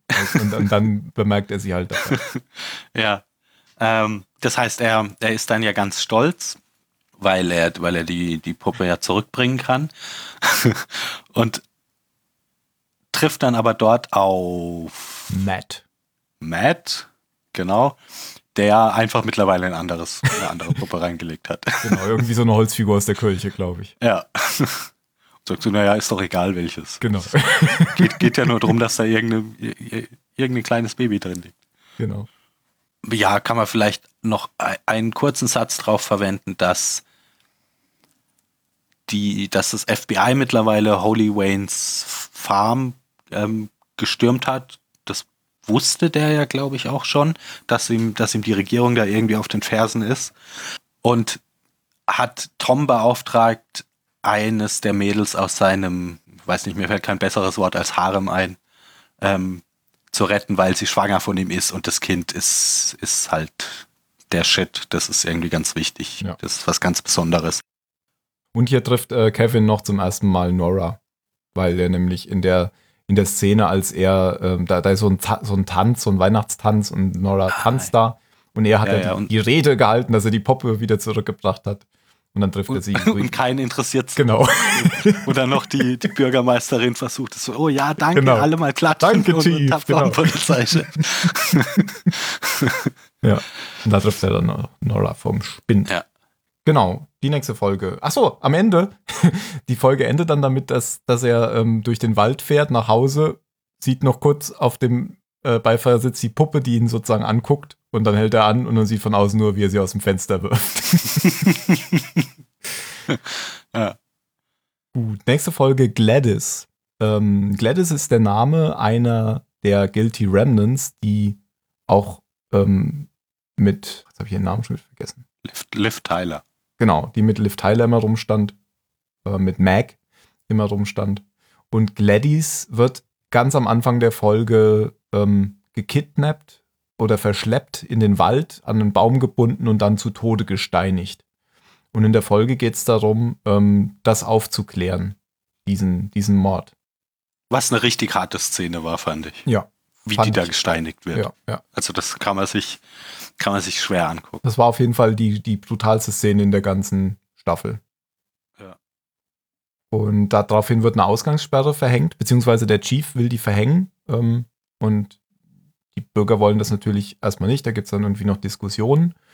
Und ähm, dann ist es aber noch so, dass ähm, ein Detective, ähm, der Chief ist ja also der Polizeichef, und es gibt aber noch einen Detective, halt, halt ein Zivilbulle, mit dem der überhaupt nicht gut zurande kommt. Überhaupt kommt Kevin mit seinen Leuten nicht so richtig gut zurecht. Also ist, sein Vater war wohl da der, der, der gute Chef und er ist dann nicht so ja, ja. ja es, es gibt doch in, ich kann es jetzt überhaupt nicht zeitlich einordnen, aber es gibt doch irgendwann eine Folge mit so einem Rückblick, wo, wo sein Vater geehrt wird als, genau. als Mapletons Person of the Year oder so genau. und alle, alle kommen und genau. alle finden ihn super und naja, er, er, er ist halt anders. Genau, er ist halt da nicht so beliebt bei, bei seinen Leuten. Und äh, da gibt es vor allem aber diesen einen Zivilbullen da, der ihm überhaupt nicht leiden kann. Und er hat dann irgendwie bei den Fats angerufen, ähm, weil man das melden soll, wenn da irgendwelche besonderen Vorfälle mit den Guilty Remnants passieren. Und daraufhin wird dann die Leiche von Gladys ähm, abgeholt. Die ist nicht mehr im, nicht mehr im Leichenschauhaus, als, als Kevin und Matt äh, dahin wollen. Und ähm, dann ja, ist Kevin wieder außer sich und, und ruft dann bei diesem Fat Agent an und macht den total und erreicht Sau ihn nie. und erreicht ihn aber nie, das, genau. Das ist, aber, das ist aber auch so witzig, wie er immer wieder bei ihm anruft und, und einfach immer angepisster wird. immer wird. Genau. und sagt ihm dann irgendwann, wenn ich in zwei Stunden anrufe, dann komme ich vorbeigefahren oder so irgendwas. Und irgendwann ruft er ihn dann an und der ist aber total gut drauf, dieser Fat Agent, der hat das vollkommen ignoriert oder gar nicht gehört, dass er ihm die ganze Zeit auf Ja. den Anrufbeantworter gesprochen hat. Und sagt dann hier, ich kann das für dich lösen. Das Problem mit den Guilty Remnants, musst nur Bescheid sagen. Ja, ich kann das Problem lösen. Und da ist er irgendwie so total, "Hä, was, was meint er jetzt damit? Das Problem lösen? Also da, da wird schon irgendwie angedeutet, dass die Guilty Remnants mh, so ein bisschen von der Regierung auch verfolgt Ah ja. werden, scheinbar. D- Dass das halt als, als richtig gefährlicher Kult angesehen wird und die da gnadenlos. Das Problem lösen klingt halt auch so ausradieren, so irgendwie. Ja, natürlich, so ist es ja auch gemeint. Dass, dass die kommen und die alle und die alle umbringen. Und man hat ja vorher auch schon, ich glaube in der Folge, die du eben beschrieben hattest, schon irgendwo gesehen, ähm, Tom und, und, und das Mädchen, was er retten soll von Holy Vane da, die Ja. kommen ja an so einem LKW vorbei, wo ganz viele Leichen drin liegen, die auch Genau, der, alle so der, in der weiße einen Säcke. Unfall hatte oder so, Genau. wo die ganzen Leichensäcke auf der Straße liegen. Ja, und ich glaube, das soll genau das heißen, dass das FBI gerade als Zusatzaufgabe hat, wenn die Guilty Remnants irgendwo zu viel Ärger machen, dann geht da mal hin und Räumt da mal auf. ja, löst das Genau. Problem. Und das lehnt aber Kevin ab. Und Also, weil du siehst ja auch hier in der Folge, ja, das wolltest du jetzt gerade sagen. Genau, ich wollte nur sagen, in der Endszene sieht man dann noch so einen, so einen großen, wie so einen Flughafenhangar oder so, wo alle möglichen Leichen rumliegen und die werden dann ins Krematorium, also Gladys wird dann ins Krematorium dargestellt. Okay, ähm, die nächste Folge hat einen einfachen Titel. Der ist nämlich Gast. Ja. ähm, in der Folge begleiten wir Nora, beziehungsweise lernen, glaube ich, jetzt auch erstmal so richtig kennen, was sie überhaupt macht. Ähm, die arbeitet nämlich für das Department of Sudden Departure. Also Mhm. da, da wurde ein extra Ministerium geschaffen. Ähm, und Noras Job ist es, Leute zu interviewen, die behaupten, dass sie eben so ein, so ein Departure in ihrem un unmittelbaren Umfeld hatten, weil du hast dann natürlich Anspruch auf irgendwelche Benefits von der Regierung. Und sie muss eben klären, ist es wirklich passiert oder hat hier jemand die Gunst der Stunde genutzt, um seine Frau umzubringen oder so. Also weil das bietet sich ja an, wenn ganz viele Leute verschwunden Mhm. sind, dass da dann noch äh, ja der ein oder andere zusätzlich mit Und das will der Staat nicht bezuschussen. das will der Staat nicht bezuschussen, richtig. Ja. ähm, und in dieser Folge fährt Nora auf, auf ir- irgendeine Konferenz, wo sich eben Regierungsstellen und sonstige Leute, die sich halt mit dieser Thematik professionell auseinandersetzen, treffen und ähm, wichtige Dinge miteinander diskutieren. Sie hat dann so ein ähnliches Problem wie, wie Kevin mit seinem Bagel, nämlich ihr, ihr, ihr, ähm, Ihre Zutrittsausweis oder Zutritt. ja genau, Ausweis, danke. Ihr Ausweis wurde schon abgeholt von ihr, also von jemandem, der sich ausgibt als sie. Und auch da geht's wieder die ganze Zeit so um dieses Thema, bin ich eigentlich verrückt? Oder, oder sind die anderen, die, bei denen irgendwas nicht stimmt? Ähm, weil ihr die ganze Zeit Dinge vorgeworfen, sie, sie wird vorzeitig aus dem Hotel geworfen, weil sie irgendwie in der Bar randaliert haben soll und sie versucht die ganze Zeit den Leuten zu erklären, da gibt sich jemand aus als mich, aber keiner, keiner hört ihr zu und keiner glaubt ihr. Mhm. Und was ich da auch noch erwähnenswert fand, war dieser, dieser Typ, den sie kennenlernt, der seinen Lebensunterhalt damit verdient, ähm, lebensechte Puppen herzustellen, eben von, von Verschwundenen, ähm, weil es anscheinend einen Bedarf gibt, dass Leute versuchen, ihren Schmerz damit zu bekämpfen, indem sie sich die Person, die verschwunden ist, als Puppe wieder ins Haus setzen Ja. Wird nochmal wichtig. was ziemlich, ich weiß, pff, halte ich jetzt nicht für eine sehr gesunde Art, damit umzugehen, aber okay, ja, machen ja Leute. Ja, mit dem geht sie auf so eine kleine Extra-Party. Da habe da hab ich jetzt keine ja. ganz tiefe Bedeutung drin gesehen. Halt einfach, die sie hat mal wieder da Spaß. noch was ein, genau. Ja. Und ich hätte es sehr lustig gefunden, dass dann in der letzten, wenn dann in der letzten Szene noch rausgekommen wäre, dass sie doch die Bar zerlegt hat. Aber das, das ist nicht so. Ja, genau. Es wird ja dann am Ende, am Ende auch noch aufgelöst, weil Nora angemeldet war für eine Podiumsdiskussion als, als Teilnehmerin. Und da geht sie dann eben hin und da sitzt auch eine Frau auf ihrem Platz und die, ich weiß nicht mehr, die wollte gegen irgendwas protestieren, weil die Regierung irgendwas falsch macht. Genau. Also Nora ist nicht verrückt. Genau, dann trifft sie aber noch Holy Wayne ganz am Ende. Ach, richtig, natürlich, stimmt. Sie wird dann von, von irgendeinem so Buchautoren, glaube ich. Ja, der, der nervt sie irgendwie. Also sie, also aus ihrer Sicht ähm, ist er überhaupt nicht berechtigt, über den Schmerz zu schreiben, weil ihr Schmerz ist viel schlimmer. Und dann haut weil er. Weil sie hat ja mehr Leute verloren. Genau, ja. ja. Und dann wird sie von irgendeinem so anderen, der das mitbekommt, zu Holy Wayne noch gebracht. Der sie umarmt. Und dann geht's ihr besser. Weil das ist ja, was Holy Wayne tut. Genau, er nimmt ja den Schmerz von Leuten in sich auf. Genau. Und Holy Wayne taucht ja überall wieder auf. Also der ist ja ständig irgendwo anders und taucht wieder ja. auf. Ähm, die nächste Folge, das ist dann Folge 7, die heißt Stimmen. Ähm, da habe ich den englischen Titel nicht ganz verstanden. Solace for Tired Feet. Ähm, meistens heißen die, die Titel ja ziemlich ähnlich. Hier ist es mal wieder anders, wie bei Wer ist Jesus? Keine Ahnung, was es bedeutet. Ja, es geht um Stimmen. Also Stimmen, das sind die Stimmen, die Kevin Senior hört. Und das ist eine Folge sozusagen über ihn. Ähm, das geht aber so los, dass die Teenager im Wald wieder hier so ein Party machen und so machen so eine Mutprobe, indem sie ähm, sich in, den, in einen alten Kühlschrank einsperren und ähm, gucken, wer am längsten da drin bleibt, weil dann irgendwann geht einem ja der Sauerstoff aus. Und Jill äh, will den Rekord brechen und als sie den Rekord gebrochen hat und, und wollen, wollen sie wieder befreien, reißt die, reißt die Dings ab. Das ist natürlich der schlechteste Zeitpunkt, wo der Griff abreißen kann und der Kühlschrank geht nicht mehr auf. So, und dann äh, irgendwie versuchen sie das zu machen und irgendwann sagt eine Stimme, weg da. Und dann kippt jemand den Kühlschrank um und macht die Tür auf und draußen steht eben ihr Opa, der da eigentlich nicht stehen kann weil der ja normalerweise in einer geschlossenen Anstalt sein sollte. So, und dann, darum geht es jetzt halt, dass ähm, sie erzählt dann ihrem Vater, dass der wohl weg ist und die setzen dann auch die Fahndung auf und versuchen ihn zu finden.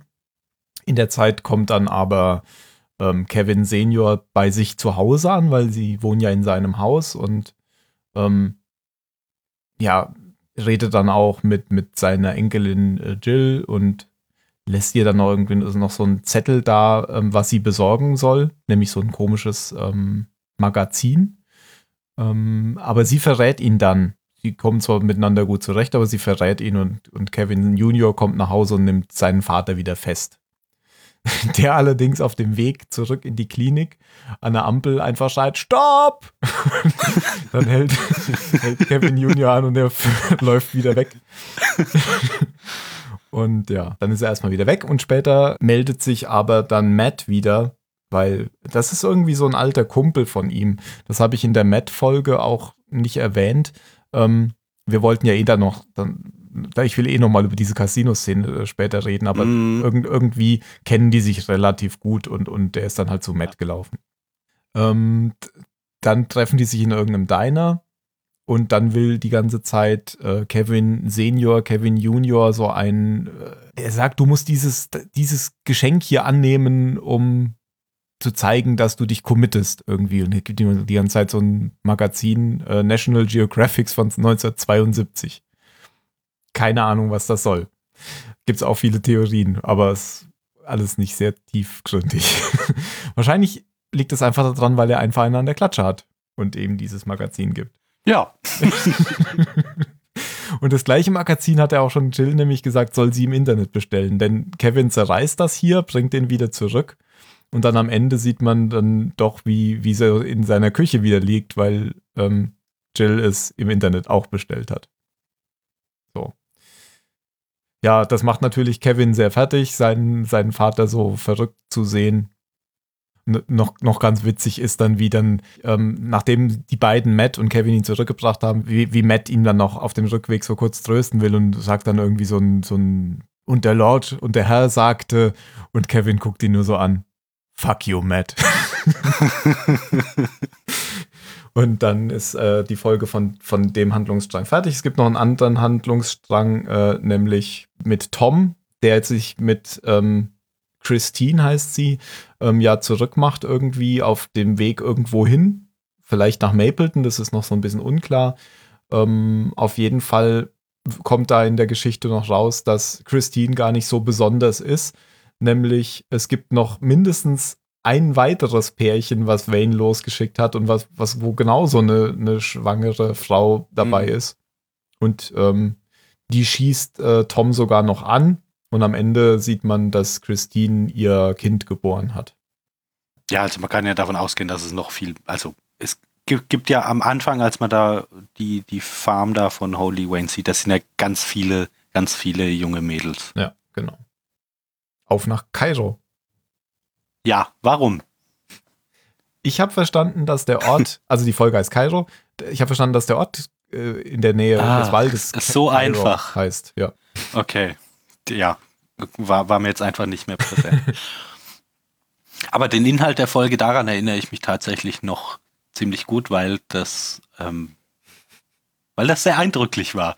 Ähm, Kevin Junior merkt, dass er anscheinend, also weil der hat ja immer wieder so, so Blackouts, wo er, ähm, ja, ja, wo, wo ihm halt einfach Zeit fehlt. Was wir ja schon vorhin kurz angesprochen hatten, als es darum ging, rauszukriegen, ist Dean überhaupt echt oder, oder, bin, oder bin ich Dean und machst die Dinge, wenn ich nicht ganz bei mir bin? Merkt er jetzt eben, dass er anscheinend äh, zusammen mit Dean in der Nacht zuvor Patty entführt hat, die, die Anführerin von den Guilty Remnants. Mhm. Und in einer Hütte, halt in der Nähe von Kairo, ähm, in, in so einer Hütte im Wald halt gefangen hält. Weil sie beschlossen haben, sich diese, dieses, dieses Problems halt anzunehmen. Und anscheinend hatten sie auch beide miteinander ausgemacht, die umzubringen. Aber der jetzt Kevin fühlt sich damit nicht mehr, nicht mehr ganz so wohl. Erinnert sich auch nichts mehr. Ja, genau, er erinnert sich an, das ist halt das, was Dean ihm erzählt. Hier, das war doch so unser Plan und ähm, jetzt müssen wir das Ganze halt zu Ende bringen. Und Kevin sagt aber, nein, um Gottes Willen, das können wir nicht machen. Wir, wir, müssen die wieder freilassen. Wir können doch hier jetzt nicht einfach, einfach anfangen, Leute umzubringen. Womit Dean ein Problem hat und aber auch Patty sich darauf überhaupt gar nicht einlässt sondern Patty versucht ihn ja auch dahin zu bringen, dass er sie jetzt umbringt. Mhm.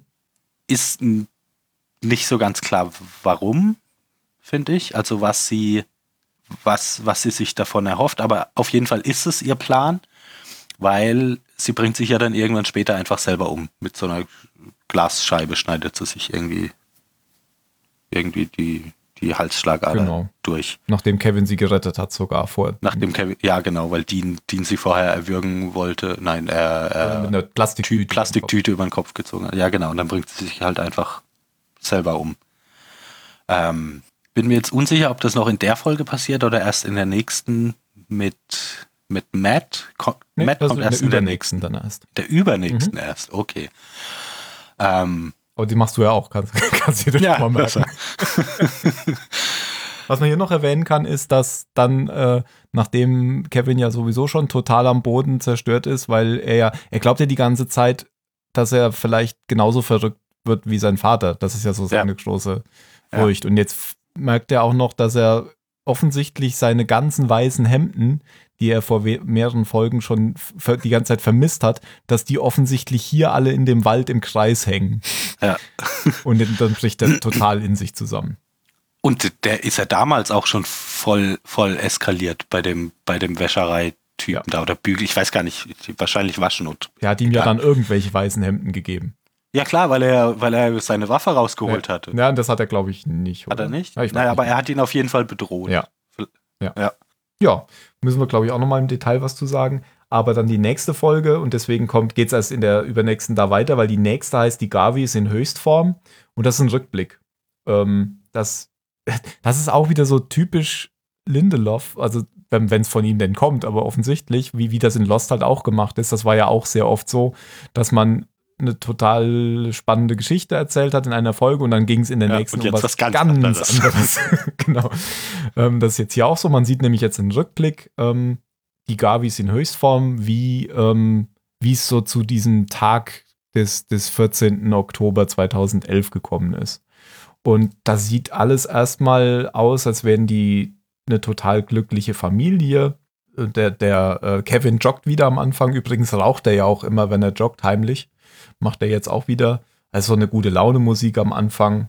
Ja, das ist aber schon ein gutes Ding, eben dieses, das, das ist alles gar nicht so, so heile bei denen, weil, weil du ja im Laufe der Folge siehst, dass jeder irgendwelche Geheimnisse vor den anderen hat und nicht, nicht ehrlich ja. mit denen ist. Genau. Und das ist das, das die, die Sache mit dem Rauchen, meinst du jetzt zum Beispiel, ist dann ein Hinweis, oder? Zum Beispiel. Ja. Oder die Sache mit, äh, ich bin schwanger. Genau. ja. Äh, was auch immer wieder auftaucht, ist, ist so ein Hirsch, also wild. Also die ganze Zeit schon, die Folgen vorher, schon in der ersten Folge sieht äh, Kevin immer wieder irgendwo einen Hirsch, der im Wald steht. Ähm, und hat Visionen und Träume davon. Der hat ja immer diese Träume. Und es hatte doch auch irgendeinen die ja seine Wohnung verwüstet. Genau, das war auch schon, das war, das ja. war noch in, bevor der Folge, bevor ähm, der Senior zurückkommt. Da sagt er nämlich noch, was denn mit meiner Küche passiert. Ja. Aber hier äh, sieht er auch wieder diesen Hirsch und äh, kommt dann aber erstmal zurück und es ist alles erstmal nett und Tom kommt nach Hause, weil ja abends soll diese tolle Party stattfinden.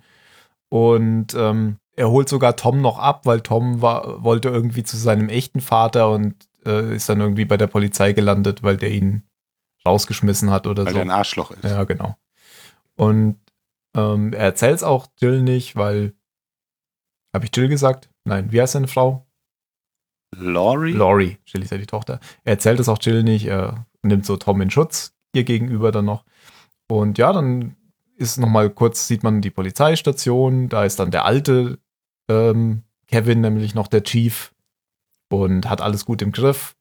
Und bei Kevin sieht man, also es gibt sehr viel Symbolik in dieser Folge. Zum Beispiel sieht man dann hier, wie plötzlich die Tasse, auf der steht My Hero, äh, undicht ist und ausläuft. Und dann, dann gibt es wieder so eine Szene, wo plötzlich, ähm, während Kevin wieder irgendwo raucht, dann plötzlich ein Hirsch in eine Schule eingedrungen ist und Kevin nimmt sich vor, dass, dass er diesen Hirsch ähm, retten will. Also, weil sein Vater hat einfach angeordnet, hier Hirsch erledigen. Und er aber, nein, das müssen wir doch, den kann man doch retten. Er will mit, mit Betäubungsmunition will er den retten. Und der Vater sagt, ja gut, machen wir das halt so. Wenn du der Erste bist, der ihn findet, dann mach du das, wie du das denkst, wir knallen ihn ab.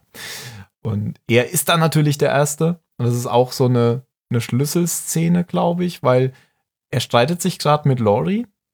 Ähm, es, also sie ist ja irgendwie, sie ist schwanger und hat es noch nicht gesagt und sie ist sich auch unklar darüber, ob sie das Kind abtreiben soll. Weil ich glaube, sie weiß schon, dass da was nicht stimmt. Also natürlich weiß sie das schon. Also sie, sie haben da durchaus Beziehungsprobleme. Das wird auch wieder symbolisiert durch einen Riss in der Wand, der plötzlich da ist. also sehr viel Symbolik in der Folge. Und ähm, sie wollten sich auch zusammen einen Hund kaufen und da ist Kevin auch nicht aufgetaucht. Und jetzt gibt es hier so kurz diese Aussprache. Ähm, Ach so, weil, weil er hat ja auch nichts von Tom erzählt und jetzt dessen Vater und da gibt es so, einen, so einen kleinen Streit und da wird aber dann Tom weggerufen, weil er, weil der Hirsch entdeckt wurde. Und dann, dann sagt sie nämlich so, sie ist ja, sie ist ja Psychiaterin, dann sagt sie nämlich noch so, ähm, ja, geh nur, der Hirsch äh, ist etwas, den man retten muss. Sie, sie analysiert ihn da halt so und sagt, du hast so einen, ähm, so einen Heldenkomplex, so einen Retterkomplex. Und er sagt dann auch nur, ja. fuck you, Laurie. Also so ein bisschen wie der Lost, Lost und Jack vielleicht. Und er ist dann weg, um den Hirsch zu retten. Und das Tragische ist, dass er den Hirsch letztendlich dann erschießen muss, weil er nämlich in ein, wieder in ein Haus eingedrungen ist. Ähm, äh, er scheucht ihn dann auf und der Hirsch rennt raus und wird von einem Auto angefahren. Die Szene hat man auch schon ein paar Mal in seinen Träumen gesehen, dass so der Hirsch mit dem Kopf in so einer Motorhaube steckt. und dann geht er wortlos zu seinem Auto, holt die Waffe und erschießt den den Hirsch.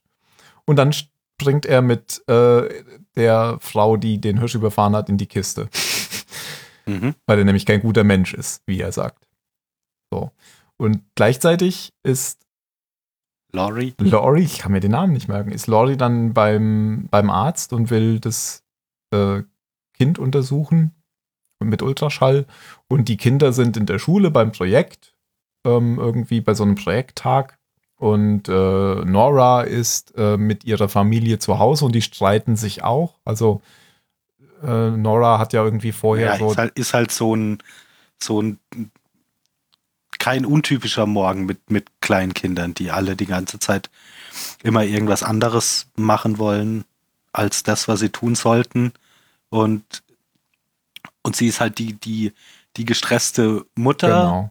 Die sich da um alles kümmert. Der Vater sitzt am Tisch und, und ist halt der, der liebe Papa, aber bemüht sich jetzt auch nicht wirklich. Ja, und sie glaubt äh, ja auch schon, dass sie ihn betrügt. Äh, da, da, läuft ja auch nicht alles richtig. Und sie wartet dann auch noch auf einen Anruf, weil sie ja einen Job von der, bei der Bürgermeisterin haben will, um ihr im ja, Wahlkampf genau, in der zu Kampagne. Helfen. Genau. Ja. Und dann schmeißt dann noch irgendwie ein Kind ähm, Orangensaft über das Telefon und sie ist total ja, genau, ist halt so Chaos. und wünscht sich gerade, ihre, ihre Familie wäre weg und in dem Moment. Ja, das schreit, dann, sie schreit ja auch irgend sowas. Ja, genau. In, in, dem, in dem Moment ist dann plötzlich ihre Familie weg und äh, sein One-Night-Stand ist ja nicht Night, aber egal, ist dann auch plötzlich weg, wenn sie im Bett liegen bei Kevin. Ja. Und bei Laurie ist das Baby weg. Das habe ich schon wieder Baby gesagt. Das Baby ist weg. Und ähm, in, in der Schule sind dann, die, die stehen sich da, die stehen da so im Kreis, die Kinder, äh, um so einen Elektrokreis zu schließen und da ist eine Lampe leuchtet, da ist dann auch plötzlich ein Kind weg.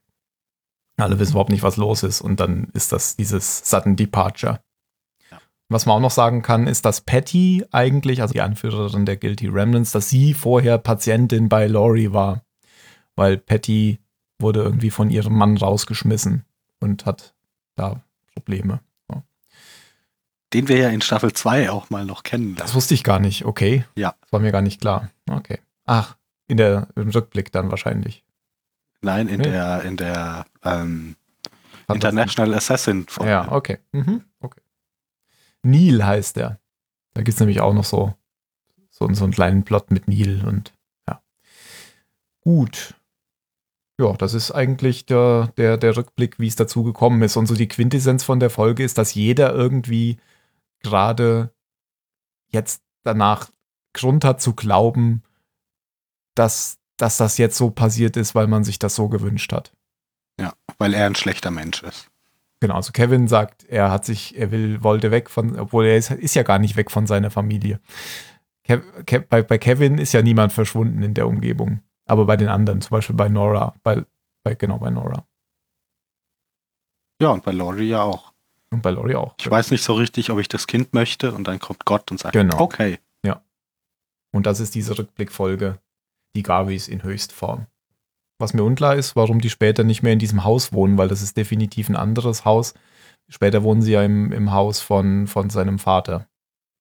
Vielleicht, weil, der, vielleicht, weil, weil er das alleine nicht mehr bezahlen konnte weil der Riss in der Wand war. Ich weiß es nicht. Vielleicht, ja. kann sein. ja, und dann die letzte Folge. Okay. Der verlorene Sohn kehrt heim. Originalgetreue Übersetzung. Ja, Kevin ruft, ruft sich, Kevin ist ja immer noch bei, die, bei dieser, bei der Hütte mit der toten Patty und ich glaube, Dean ist einfach weggegangen. Ja, der war einfach weg, genau.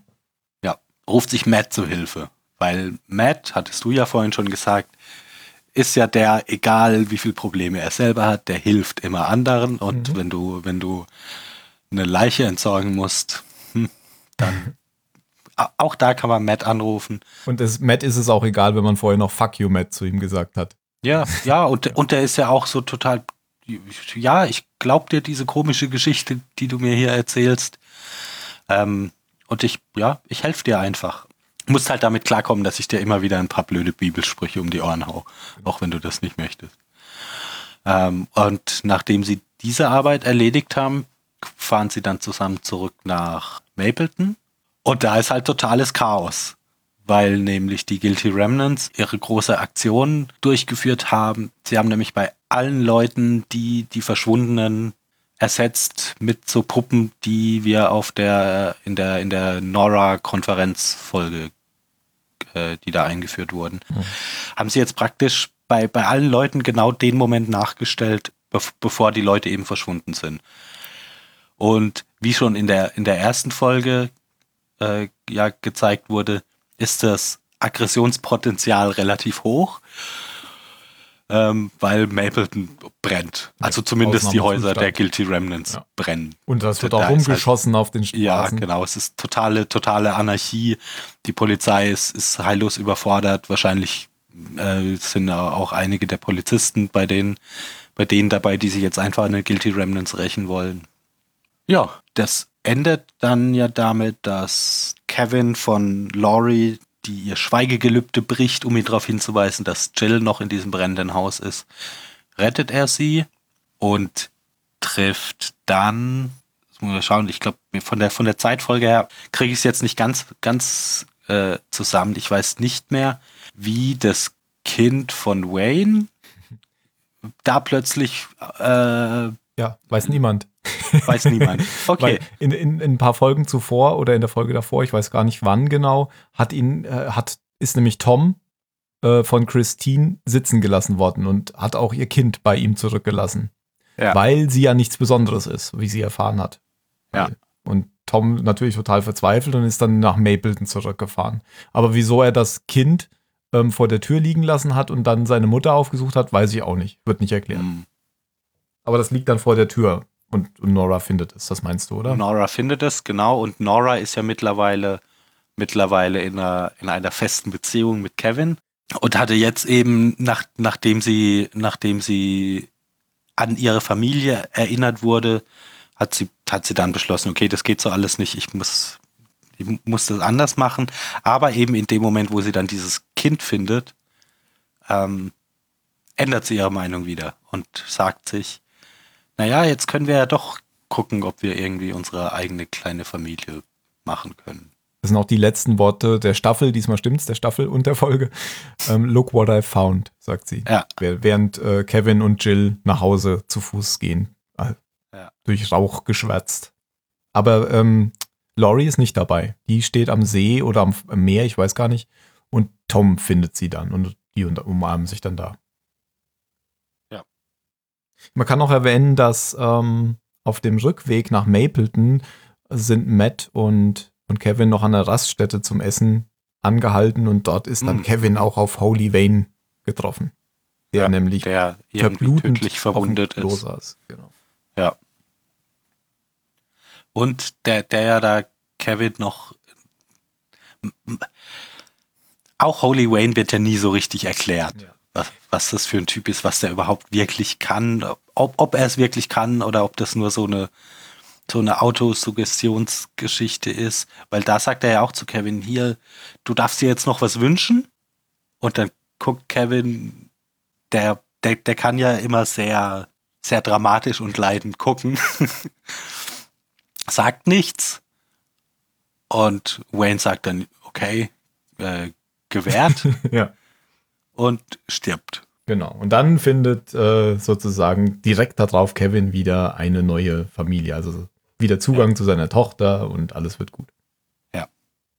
Genau. Jetzt haben wir eigentlich schon sehr viel besprochen. Das war gar nicht mein Plan, aber ist ja auch egal. Ich dachte, wir gehen jetzt einfach mal jede Folge kurz durch, sagen zwei Sätze und dann sprechen wir über die Sachen. Aber das hat sich jetzt so durchgezogen. Wir können ja trotzdem nochmal überlegen, ob wir noch was haben, wo wir im Detail reingehen wollen. Ich habe nämlich bestimmt noch was. Ich auch. Ich hatte auch zwischendurch immer wieder Dinge, wo ich mir dachte, dazu will ich später mal noch was sagen. Und die hast du dir sofort aufgeschrieben. Inhaltlich drüber reden, aber natürlich nicht. Du hast ja hier mit aufgeschrieben, äh, wofür stehen die Hunde? Ja, wofür stehen denn die Hunde? Ähm, weil Dean sagt ja irgendwann im Lauf der Serie, das sind nicht mehr unsere Hunde. Ähm, und die, also ich weiß nicht, wofür die Hunde stehen. ähm, aber also die sind für mich auf jeden Fall auch ein gutes Symbol dafür, dass die genauso durchdrehen können, wenn, wenn die gewohnte Struktur wegfällt, wie es bei den Menschen auch der Fall ist. Mhm.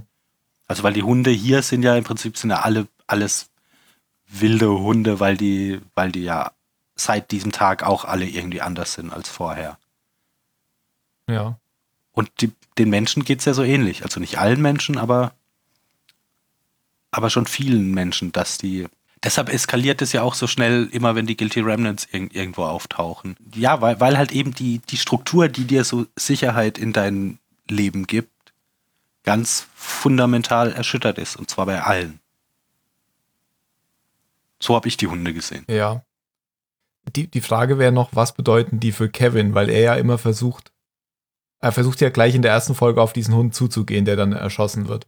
Und in der letzten Folge vor seinem Haus kommt ja dann dieser Hund, der mal an, niemand weiß, wieso er hinten an seinem Haus angebunden war. Und ja. er hatte ja auch eine Bisswunde, das war wieder irgendwie so ein Blackout. Die ja. Freundin von Jill sagt noch, du weißt nicht mehr, was, wie du an den Hund gekommen bist und wie du ihn festgebunden hast, oder? Und er, doch, natürlich weiß ich das. naja, Aber erzähl es mir trotzdem. Er hat eine Bisswunde in der Hand, die sieht doch aus, als wäre das ein Menschenbiss und kein Hundebiss. Naja, auf jeden Fall dieser Hund, den, den dann Jill irgendwann losgeschnitten hat und der, der die ganze Zeit gebellt hat und weg wollte und der kommt jetzt am Ende halt auch wieder zurück zu ihm. Also das, das soll, glaube ich, auch dann einfach nochmal zeigen, wenn man das weiterdenkt, was du gerade gesagt hast, dass jetzt wieder für ihn so die Welt ein Stück normaler geworden ist. Ja, ich glaube, für Kevin bedeutet das auch, da halt so eine Möglichkeit, irgendwo was zu reparieren und irgendwo Normalität herzustellen. Mhm. Ja, Kevin ist ja sowieso, ähm, das war mir beim ersten Mal gucken noch gar nicht so ganz klar, wofür, was dem sein, dem sein Ding so ist. Ähm, eigentlich ist es schon relativ offensichtlich. Ähm, er ist ja er ist ja jemand, der, also bevor das jetzt passiert ist mit diesem, mit diesem Rapture, ist er ja schon total unzufrieden mit seinem Leben. Er will, er will ja seine Familie verlassen oder er denkt darüber nach. Und sein Vater weiß das auch schon. Die reden mhm. ja kurz nach der Party darüber, weil er hält ja. noch so eine Rede, dass er so glücklich sei, weil, weil er so eine tolle Familie hat und ja, genau. Und dann sagt sein Vater hinterher so, fast hätte ich es dir geglaubt oder sowas. Also er ist, er ist da irgendwie total, er, er fühlt sich zu mehr berufen. Er, er will irgendwie mehr und ja, der hat ja auch, hat ja auch schon einen ganz ordentlichen Gottkomplex. Also, ähm, der, er fühlt sich zum einen zu mehr berufen und nimmt ja aber auch gleichzeitig immer ganz viel Verantwortung auf sich, wenn es darum geht, irgendwo was wieder, wieder in Ordnung zu bringen, wo er ja auch, wo, wo er ja auch manchmal sagen könnte, schaffe ich einfach nicht oder ist nicht meine Aufgabe oder tut mir leid für dich, aber da musst du jetzt irgendwie mit klarkommen. Aber der, der, der kommt nicht damit klar, einfach nur ein normaler Typ zu sein. Mhm. Und genau das weiß ja ähm, Laurie auch, das, deswegen habe ich diese Szene ja. eben auch erwähnt. Er sagt nur, sie haben das Reh gefunden, dann sagt sie so, du musst es retten oder sowas. Also, ja. und deswegen sagt er dann noch, fuck you. Genau, das ist, das ist Kevin. Ich wollte noch mal was über das Casino erzählen. Ah. Äh, die, die, die dritte Folge mit dem zwei Motorbooten und dem Hubschrauber. Ähm, da versucht nämlich Matt seine Kirche wieder zu bekommen oder zu retten, indem er im Casino spielt. Und auf die Idee kommt er, weil er ähm, in dem Casino zufällig ist. Ist jetzt nicht so wichtig, wieso, aber dann sieht er, wie mehrere Tauben auf den auf den äh, Roulette-Tisch fliegen. Ähm, so als göttlichen, dass, dass er natürlich, wenn Tauben irgendwo hinfliegen, oh, ist das schon ein göttliches Zeichen. Und nachts, wenn er irgendwann durch die Gegend fährt, sieht er dann, wie an einer rot blinkenden Ampel ähm, Tauben auf die Ampel fliegen. Und dann hat er natürlich die göttliche Eingebung, ich muss im Casino auf Rot setzen.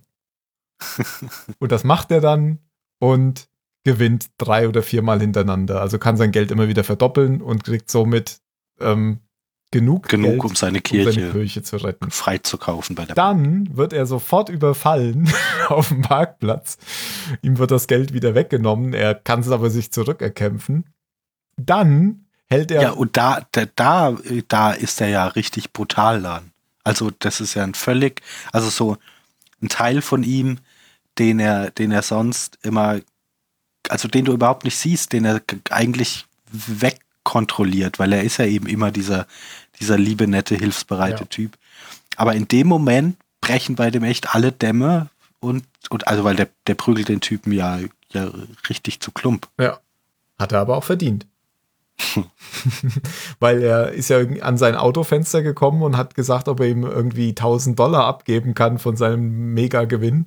Und dann sagt nämlich Matt doch, ach, nimm doch 2000. Dann sagt er, ach, behalt du doch die 2000 und ich nehme einfach alles. und dass er dann ein bisschen ausrastet, kann man ja auch verstehen. Ja. und dann fährt er zurück und äh, da beobachtet er noch, wie eine von den Guilty Remnants mit einem Stein beworfen wird und will der dann noch helfen und kriegt dann natürlich auch noch gleich einen Stein gegen den Kopf. Und dann wacht er wieder im Krankenhaus auf, ähm, merkt, dass es nur noch Lässt kurz sich vor dann ja die Uhrzeit gehen. Genau. Ja.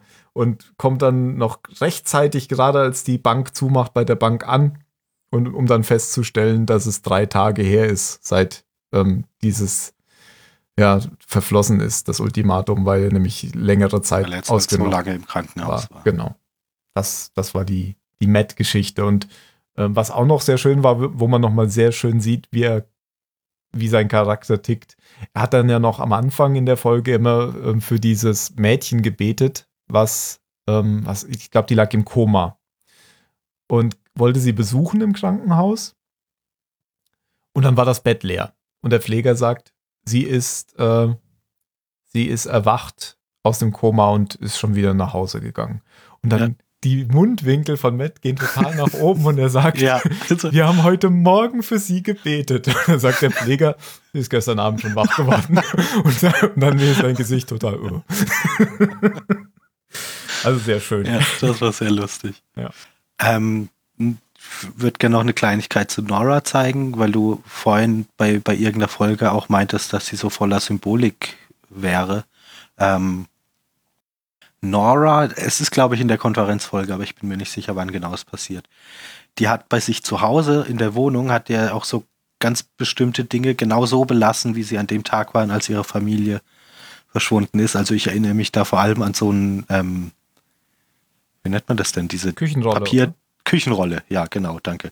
Wo halt nur noch so ein letzter Fetzen dran ist, ähm, die sie aber nicht austauscht gegen eine neue, weil, weil sie nicht loslassen kann. Mhm aber ja dann irgendwann, irgendwann eben doch an den Punkt kommt, das einfach zu akzeptieren, dass sie jetzt gegangen sind und dass es, ähm, dass es nichts bringt, die ganze Zeit, also so de den Rest ihres Lebens praktisch, um diesen einen Tag herumzutanzen. Mhm. Weil das ja, oh Gott, da haben wir ja noch gar nicht drüber gesprochen. Die, die, die bestellt sich ja, die bestellt sich ja äh, äh, Prostituierte, um sich von denen um sich von denen in die Brust schießen zu lassen. Also mit, mit äh, kugelsicherer Weste. Aber also was, was so total kaputt ist, also völlig und das, das wird in, ich weiß gar nicht in welcher Folge das ist, aber das wird auch total gut dargestellt, wie dieses Callgirl da mhm. so, so völlig ungläubig ist. Was, du, du willst mir jetzt 2000 Dollar geben dafür, dass ich auf dich schieße? Ja. Und sie, sie ist da ja schon voll routiniert, Nora. Die hat da ja so ihr, da die Weste und da, da, da falle ich dann drauf und du musst halt aber bitte gut zielen, weil wenn du, wenn du mich woanders triffst, das wäre dann blöd. Ähm, ja, ist die Gastfolge am Anfang was sie macht. Ähm, ich weiß gar nicht warum. Um was zu fühlen oder ja. um sich zu bestrafen oder. Ich weiß es auch nicht genau. Äh, ich hätte jetzt auch gedacht, um was zu fühlen oder keine Ahnung. Aber ist halt auf jeden Fall ein, ähm, eine sehr, sehr ausdrucksstarke Darstellung dafür, dass die einfach echt unglücklich ist und es nicht schafft, weiterzugehen. Und in der letzten Folge liest sie ja sozusagen diesen Abschiedsbrief gegenüber Kevin vor und das klingt ja schon fast so, als wollte sie sich umbringen. Also am Anfang zumindest. Man sieht dann, dass sie, dass das, dass sie das gar nicht will, sondern dass sie abhauen dass sie will. einfach nur aus Mableton ja. raus. Genau. Ja. Ja. Ich wollte noch was zur Visualisierung sagen. Äh, ich habe ja gesagt, sehr schön alles visuell dargestellt. Also ein, eine Serie, die viel auf das Wert legt, was man sieht, ohne dass man alles erklären muss. Und das zeigt für mich diese Wo ist Jesus Folge ganz gut. Ähm, und zwar schon vor dem Intro. Man sieht nämlich, ähm, da wird nämlich eine Geschichte erzählt, einfach nur mit Bildern und Musik. Und das ist so ein, so ein Beispiel einfach, was ich sehr gut finde. Man sieht am Anfang da so ein, so ein Brei ähm, und fragt man sich, was ist das? Das sieht fast so aus wie das Intro von, ähm, von Westworld, wo da diese diese, diese Androiden erzeugt werden. Und fast so ist mhm. das nämlich auch. Aus diesem Brei wird dann nämlich so eine Puppe ähm, so einen Puppenkopf gemacht in so einer Form und man sieht, wie diese Puppe dann ähm, aus der Maschine kommt und wie sie dann in eine Packung verpackt wird und dann, dann wird die Puppe in ein Lagerhaus ge geräumt und dann wird sie in ein Geschäft geräumt und dann also sieht man so diesen gesamten Lebensweg der Puppe. Sie wird dann von der Frau gekauft und angezogen und da habe ich erst gedacht, aha, ist das jetzt auch so, weil diese Frau ihr Kind verloren hat, ähm, als, als sie an, alle verschwunden sind und das jetzt irgendwie da so eine Handlung ist, da um, um sich ans Kind zu erinnern. Aber nein, die Frau arbeitet äh, für die Kirche oder für die Stadt und ähm, legt dann eben diese Puppe in die Krippe. Und dann sieht man noch, ähm, wie die Zeit vergeht, einfach dadurch, dass man so ganz kurze ähm, Szenen von dieser Krippe sieht, wo manchmal schneit und Leute laufen da vorher, manchmal ist wieder kein Schnee und dann ist Nacht, dann ist Tag und plötzlich ist die Puppe weg. Das heißt, da hat man in zwei Minuten mit total viel Aufwand ähm, erzählt, diese Geschichte der Puppe erzählt und sozusagen die, die Grundlage für die Folge jetzt gelegt, ohne dass da auch nur ein Wort gefallen ist. Und das fand ich sehr gut. Ja. Und dann hätte ich noch was zu den Guilty Remnants. Das mhm. ist nämlich ein Beispiel dazu, ähm, wie man die ganze Zeit, und das ist ja auch wieder sowas, was man aus Lost kennt und was ich dann auch, ähm, ja, Lindelof da so dann ähm, anrechnen kann, da werden einem halt die ganze Zeit irgendwelche Brocken schon unterwegs hingeworfen und das ergibt dann irgendwann ein Gesamtbild, das wird aber gar nicht mehr näher erklärt. Ähm, nämlich diese, diese ganze, dieser ganze das, was die Guilty Remnants tun, das, das führt ja alles von A nach B nach C nach D. Das hat ja alles miteinander zu tun. Mhm. Ähm, zum Beispiel klauen die ja irgendwann die Bilder aus den Häusern. Ja. Und da könnte man ja schon denken, diese Aktion bedeutet, ähm, sie wollen halt zeigen, dass man, ja, das ist ja sehr spooky, wenn da irgendwo, wenn du aufwachst und da sind da plötzlich alle Bilder von den Angehörigen weg und so. Aber das hat ja ein konkretes Ziel, das zu tun. Denn sie haben anhand der Bilder, haben sie dann die Puppen beauftragt, mhm. Die sie ja, später ja, ja. Und da gab es ja viele, auch, dass man dann irgendwann mal rausgekriegt hat, warum die die ganze Zeit Informationen sammeln über, über Leute. Mhm. Ähm, warum die warum die da ganz viele Klamotten, man, man, sieht irgendwann so einen Raum, wo ganz viele, genau. ganz viele Klamotten liegen. Ja, ja das ist die Kirche, nehme ich da, an, die sie dafür ist, extra gekauft haben, damit sie so einen großen Raum haben. Genau, was ja alles, alles Vorarbeit ist für diese große, große Aktion hier in der letzten Folge. Genau, und das, das wird nie, da wird nie drüber gesprochen oder so, das, das kriegt man einfach mit. Die reden ja auch nicht. Richtig. Aber das kriegt man einfach mit, weil man, weil man sieht. Und ja. auch, auch dass das ja vorher eingeführt wurde, dass es diesen Typ gab, der diese Puppen überhaupt herstellt. Das, mhm. Ja, da wird einem dann klar, aha, die haben die jetzt da bestellt. Ja. Na gut, das ist einfach Geschichte erzählt, ohne viel zu reden. Sehr schön. Weiße Hemden. Genau, da wollte ich auch nochmal drüber reden. Diese Folge mit den weißen Hemden. Ich glaube, da geht es ja in erster Linie darum wieder, dass, dass er halt glaubt, er wird verrückt, oder? Also deswegen ja. wird das die ganze Zeit ja. gezeigt. Ja, genau. Das, das ging ja, das ging, finde ich, los. Eben mit, mit dem Bagel und ist dann ja so über die Staffel weg, einfach immer weiter. Mehr geworden. Ja. ja. Aber auch da erfährt man nie, was er jetzt mit den weißen Hemden gemacht hat und warum die da hingen, aber das ist auch eigentlich egal. Das geht, das soll einfach nur zeigen, der ist tatsächlich verrückt. Oder? ja. also ja, verrückt, ja, ja, schon. Also dass, dass, dass ihm da niemand beschissen hat oder so, sondern mhm. dass er halt in seinen Blackouts Dinge tut, die, an die er sich halt nicht mehr, nicht mehr erinnern kann. Und das er ganz gut auf dem Weg ist, so zu werden wie sein Vater. Ja. Oder vielleicht schon da ist. Ja. Sein Vater sagt doch auch irgendwann zu ihm, ähm, dass es für ihn erst dann besser wurde, als er angefangen hat, einfach zu machen, was die Stimmen ihm sagen, oder? Ja. Weil das hat ja, glaube ich, auch, auch Einfluss darauf, wie Kevin Jr. hier mit Dean umgeht, weil er ist sicher die ganze Zeit, und ich finde bis zum Ende, bis zum Ende der Staffel wird ja nicht aufgelöst, ob es Dean wirklich gibt. Richtig. Oder ob das halt, halt einfach so eine Stimme ist, die er ja, die er hört und halt irgendwann angefangen hat zu tun, was die Stimme ihm sagt. Vielleicht wird das später ja nochmal aufgelöst. Also man hat so ein paar Anhaltspunkte, dass, dass Dean wirklich existiert, weil er ja auch in diesem, in dieser Es gibt da irgendwann so eine Versammlung Ach, wegen der doch, ja, natürlich, und da spricht er ja. Ja, aber das ist also ganz klar wird das auch nicht, weil niemand anderes redet mit Dean. Nur Mhm. es ist halt aus Kevins Perspektive Mhm. gesehen, wie, wie Ja. Dean dann im Publikum sitzt und, und sagt, und, und Kevin sagt dann, du, du kommst doch gar nicht von hier. Man hätte jetzt natürlich auch, wie man es mit Gaius Balta macht, hätte man jetzt natürlich auch von Sicht eines anderen sehen können, Ah. wie Gaius Balta mit niemandem redet. Ja. Das ist unklar. Ah, der immer mit seinem Kautabak. Der, der ist ja so ein richtiger Waldschrat. Ja. genau, ist sehr, sehr unklar. Und er ist ja auch dann tatsächlich einfach weg. In, in, der, in der Szene im Wald. Und es ist ja auch unklar, warum er ihm das Auto schenkt oder wo, wo, wo Kevin das Auto, warum Kevin das Mhm. Auto dann einfach hat. Ja. Diesen Pickup von Dean. Das Ganze geht ja so über mehrere Monate, diese Ah, das ist ein guter Punkt. Ey, Da hatte ich manchmal Schwierigkeiten, gleich zu kapieren, wie viel Zeit jetzt ähm, zwischen, den, zwischen den Folgen vergangen ist. Ich auch. Okay. Da wollte ich gerade drauf hinaus.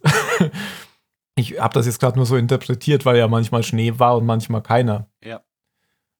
Ähm, aber es ist jetzt nicht so, dass es, dass die ganze Staffel sich jetzt über ein Jahr zieht, weil dann müsste man ja am Ende wieder bei dem Gedenktag, bei dem nächsten angekommen sein. Ich glaube, so viel Zeit vergeht da nicht.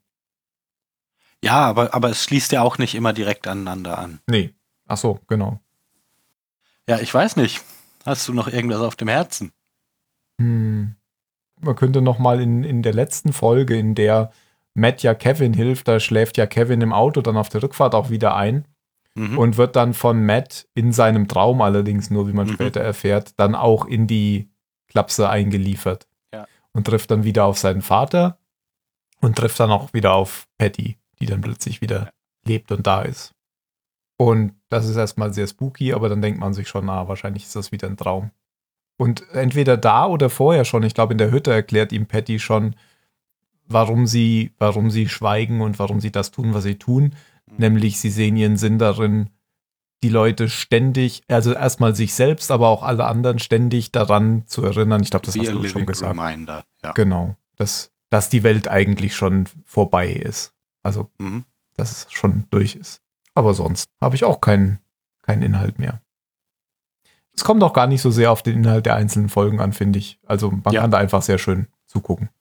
Ja, also ich könnte da jetzt auch gar nicht sagen, hier, die Folge war besonders gut oder die Folge war besonders schlecht, weil, weil das halt, also ich, ich finde, bei der Serie ist es ganz extrem so, ähm, dass da halt eine große Geschichte erzählt wird. Hm. Ähm, und es ist es, finde find ich, selten so. Sowas wie, wie die Nora-Konferenzfolge sticht da dann schon so ein bisschen raus, weil da geht's halt im Prinzip um, um nichts anderes. Ja, oder die Matt-Folge. Mhm. Aber bei den meisten Folgen kannst du ja, haben die ja nicht so ihren eigenen wichtigen Handlungsstrang, sondern die funktionieren ohne, ohne die anderen Folgen außenrum überhaupt nicht richtig. Und deshalb, deshalb kann man da, finde ich, schwer einzelne, einzelne Folgen rausgreifen. Ja, ist mir auch nicht, ist mir auch nicht gelungen. Ich habe die, ich habe die Frage irgendwo aufgeschrieben in unser Vorbereitungsblog. Welche Ja. Folge hat am besten gefallen? Aber ich selbst hab's, kann's, aber kann es auch nicht sagen. kann es tatsächlich auch nicht sagen. Also man kann vielleicht noch mal sagen, wenn man eine Serie gucken will, in der man sich nicht die ganze Zeit fragt, was passiert hier eigentlich, dann sollte man die Serie vielleicht nicht gucken. Wenn man aber eine Serie gucken will, wo einem einfach nur die Situation und die Bilder gefallen und die, die, die Schauspielerei, also wo man, wenn man einfach nur Spaß an Kino hat, würde ich mal sagen, dann kann man das durchaus gucken. Ja, also man, man muss aber schon Lust haben, sich da ein bisschen mit sich ein bisschen mit auseinanderzusetzen, was da passiert. Also ich finde nur nur gucken und nicht Genau. Also, ja ja, ja, das stimme ich dir voll drüber ein. Also man, Okay. man muss Spaß daran haben, eben nicht zu verstehen, was gerade passiert. Also ja klar, du musst dich davon verabschieden, den Anspruch zu haben, ich kann mir das ja alles erklären und alles Genau. irgendwie herleiten. Ähm, das funktioniert in der Serie nicht. zumindest gibt es keine Wahrheit. Also man kann sich das alles herleiten, weil darum geht es ja gerade in der Geschichte, dass sich jeder versucht, irgendwie dieses Ereignis anders herzuleiten und Ja. zu erklären. Ähm, aber es gibt halt niemanden, der dann am Ende sagt, aber so ist es. Ja klar, es, es gibt hier keinen keinen Architekten. Ganz wie, genau. Wie in Matrix, der dann irgendwann kommt und sagt, so, so, so und so funktioniert das alles hier. Und von daher ist das Konzept wieder genau wie bei Lost, nur dass er von, von Anfang an halt gleich gesagt hat. Ja, und halt, also ich schon, schon nochmal ins, ins Extrem getrieben. Also ich finde, das ist ganz, ganz klar ähm, inspiriert von der Erfahrung, die Lindelof mit Lost gemacht hat. Ähm, dass er, also ich glaube, so ein bisschen, ist so, so eine Mischung aus, ähm, ich sag's euch jetzt gleich vorher, wie es ist, und aber auch, und aber auch ähm, trotz, also Hm. das, worüber sich so viele Leute bei, bei Lost aufge aufgeregt haben, ist, ist ja hier zentraler Inhalt der ganzen Serie. Genau. Dass er sagt, naja, ähm, ihr sagt mir nicht, wie ich meine Serien zu machen habe. Das mache ich, das mache ich schon selber. Ich habe noch mal versucht, mir aufzuschreiben, welche Geschichte die erste Staffel denn insgesamt eigentlich erzählt. Und dabei ist mir aufgefallen, dass man das natürlich auf mehreren Ebenen beantworten kann. Mhm. Wenn man es auf Kevin bezieht, ist es die Geschichte eines Mannes, der glaubt, für Größeres bestimmt zu sein und Angst hat, keine Kontrolle über sein Leben zu haben, würde ich sagen. Man könnte das auch abkürzen mit die Geschichte des Kevin Garvey in der Midlife Crisis. Ja. Auf andere Personen habe ich es jetzt nicht jetzt ge gemacht. Das könnte man sicher auch mit Nora irgendwie machen. Mhm. Ähm, ich habe aber allgemeiner dann gesagt, die Geschichte von Menschen und wie unterschiedlich sie mit Verlust umgehen. Und dann habe ich es noch ganz abstrakt. Die Welt ist absurd. Das Einzige, worüber die Menschen die Kontrolle haben, ist, welches Modell sie wählen, um die Welt zu erklären. Bröckelt das Modell tritt der Wahnsinn ein. Uh, das ist jetzt aber sehr meta. Das ist ein Sag, wenig. sag noch mal. Die Welt ist absurd. Das Einzige, worüber der Mensch die Kontrolle hat, ist, welches Modell er wählt, um sich die Welt zu erklären. Bröckelt das Modell, tritt der Wahnsinn ein. Das ist ein Mhm. wenig Dürrenmatt, ein wenig Lovecraft. Ja, aber schon, also ähm, man sieht ja schon, welche Leute sich eher darauf einlassen können, ein bisschen Kontrolle abzugeben und welche Leute das brauchen, dass sie die Kontrolle haben oder dass sie zumindest die, sich, sich die Illusion von, von Kontrolle irgendwie Ja. ähm, schaffen können. Also ich bin da selber auch so jemand, der, der sich gern möglichst viel Kontrolle über, über Dinge in, in, im Leben einbildet, weil es mich einfach irgendwie ruhiger, ruhiger schlafen lässt. Mhm. Ja, so geht es mir ja zum Beispiel bei Podcast. Da muss ich immer alles penibelst vorbereiten. Ich kann das nicht spontan machen. und dann kommst du her und sagst mehr als zwei Sätze pro Folge. Entschuldigung. Aber ich, ich verspreche auch, mich auf die nächste Staffel besser vorzubereiten. Oh, das war schon gut. Ja, dann sind wir eigentlich durch, oder? Also wegen wir müssen wir die jetzt nicht unbedingt in Punkten bewerten. Oder willst du Na, ach, bewerten? nö, nö. Nö, will ich nicht. Ich kann einfach nur, es ist eine großartige Serie. Lasst euch mal drauf ein und gebt, gebt dem Ganzen eine Chance, weil so Sachen werden einfach nicht oft gemacht. Das ist wirklich was, wirklich was Besonderes. Und ähm, naja, es ist nicht viel, also viel vom Zeitumfang her. Das sind drei Staffeln mit jeweils um die zehn Folgen. Und normale Unterhaltung, die ist auch in vier Wochen noch da. Die, die läuft einem nicht weg. Davon gibt es mehr als genug. Allerdings ist es ein bisschen schwierig zu kriegen, weil das gibt es nicht auf Netflix oder Amazon, wenn man das Ja, schon Muss hat. man sich halt kaufen. Ja. Muss man sich kaufen. Gibt's bei, gibt's, keine Ahnung, bei iTunes habe ich es zum Beispiel gekauft. Aber Ich habe es bei Amazon gekauft. Oder, oh, klar, bei Amazon kann man eh alles kaufen. genau. Und dann hast du es aber auch als digitalen Inhalt oder hast du die DVDs Ja. oder Nee, nee, nee. Ich ja. kaufe mir keine DVDs mehr. Ja. Außer Star Wars Filme. Für das Archiv. Eigentlich ist es total dumm, weil auch die Star Wars Filme, guck, ich, ich gucke ja nix mehr von DVDs. Ich habe mir auch den weil letzten. das ist ja zwei Meter weg. Ja. Wenn ich doch einfach auf Stream, äh, auf irgendeine Streaming-Plattform gehen kann, dann Ja. mache ich doch das. ich habe mir auch den letzten als ähm, äh, Download gekauft und nicht als, als Blu-ray oder so. Ja. Genau. Ja, das waren eigentlich schon schöne Worte. Willst du trotzdem noch ein letztes Wort? Sonst hätte ich noch eins. Nee, mach du. Vielleicht wird das der Folgentitel. Kevin in the Woods. Nee, wegen Kevin oh. in the Woods. Kevin. Ach, ah. nicht schlecht. Gell? Nicht schlecht. Da hab ja. Habe ich äh, stundenlang dran gefeilt an diesem. Hm, ich habe es nicht gleich kapiert, aber nicht schlecht. Wenn ich es erklären musste, war es schlecht. Hm, naja, vielleicht war ich auch einfach nicht. Also. Ist ja auch schon spät. Wir machen auf jeden Fall schon eine Weile. Genau. Wir machen jetzt, wir machen jetzt Schluss. Und man kann aber noch sagen, Staffel 2 und 3, also zumindest ich finde die nochmal besser. Wie ist es mit ja. dir? Also die steigern sich also noch. Also anders, anders, aber ja, also die, ist, die, die Serie hat auf keinen Fall abgebaut. Die hat sogar, wenn man mal bei ähm, Rotten Tomatoes guckt, hat die sogar sehr aufgebaut. Ähm, mhm. Ich glaube, 8, 8 war die erste. Mal gucken. Rotten Tomatoes hat ein neues Design. The ja, also ich habe das bisher noch gar nicht so betrachtet. Ähm, also mir so Gedanken drüber gemacht, die Staffeln irgendwie zu sortieren, aber ich glaube, ich fand tatsächlich jede Staffel besser als die davor. Ich auch. Äh, ich hatte sogar ein bisschen Angst, jetzt nochmal die erste zu gucken, nachdem ich die dritte gerade gesehen habe, weil ich dachte, oh, das ist dann vielleicht gar nicht mehr so gut. Aber hat sich dann in Luft aufgelöst, die Angst. Ja. Jetzt habe ich Angst, die zweite zu gucken. Aber allein schon der Anfang der zweiten Staffel ist ja, ja. Ist ja also, äh, auf jeden Fall was Besonderes. Genau, also äh, Rotten Tomatoes sagt Staffel 1 81% Staffel 2 93% Staffel 3 98% Ja. Also gucken. Fast perfekt. Ja. Fast perfekt. Wenn es jetzt noch eine Staffel 4 gegeben hätte. Aber wahrscheinlich ist es gut, dass es keine Staffel 4 mehr gegeben hat. Ja. Naja, äh, es ist ja so, wie es ist. Es ist ja schön und rund. Genau. Gut. Das ist ein gutes Schlusswort. Schon wieder. Und ich drücke jetzt auf Ende. Okay.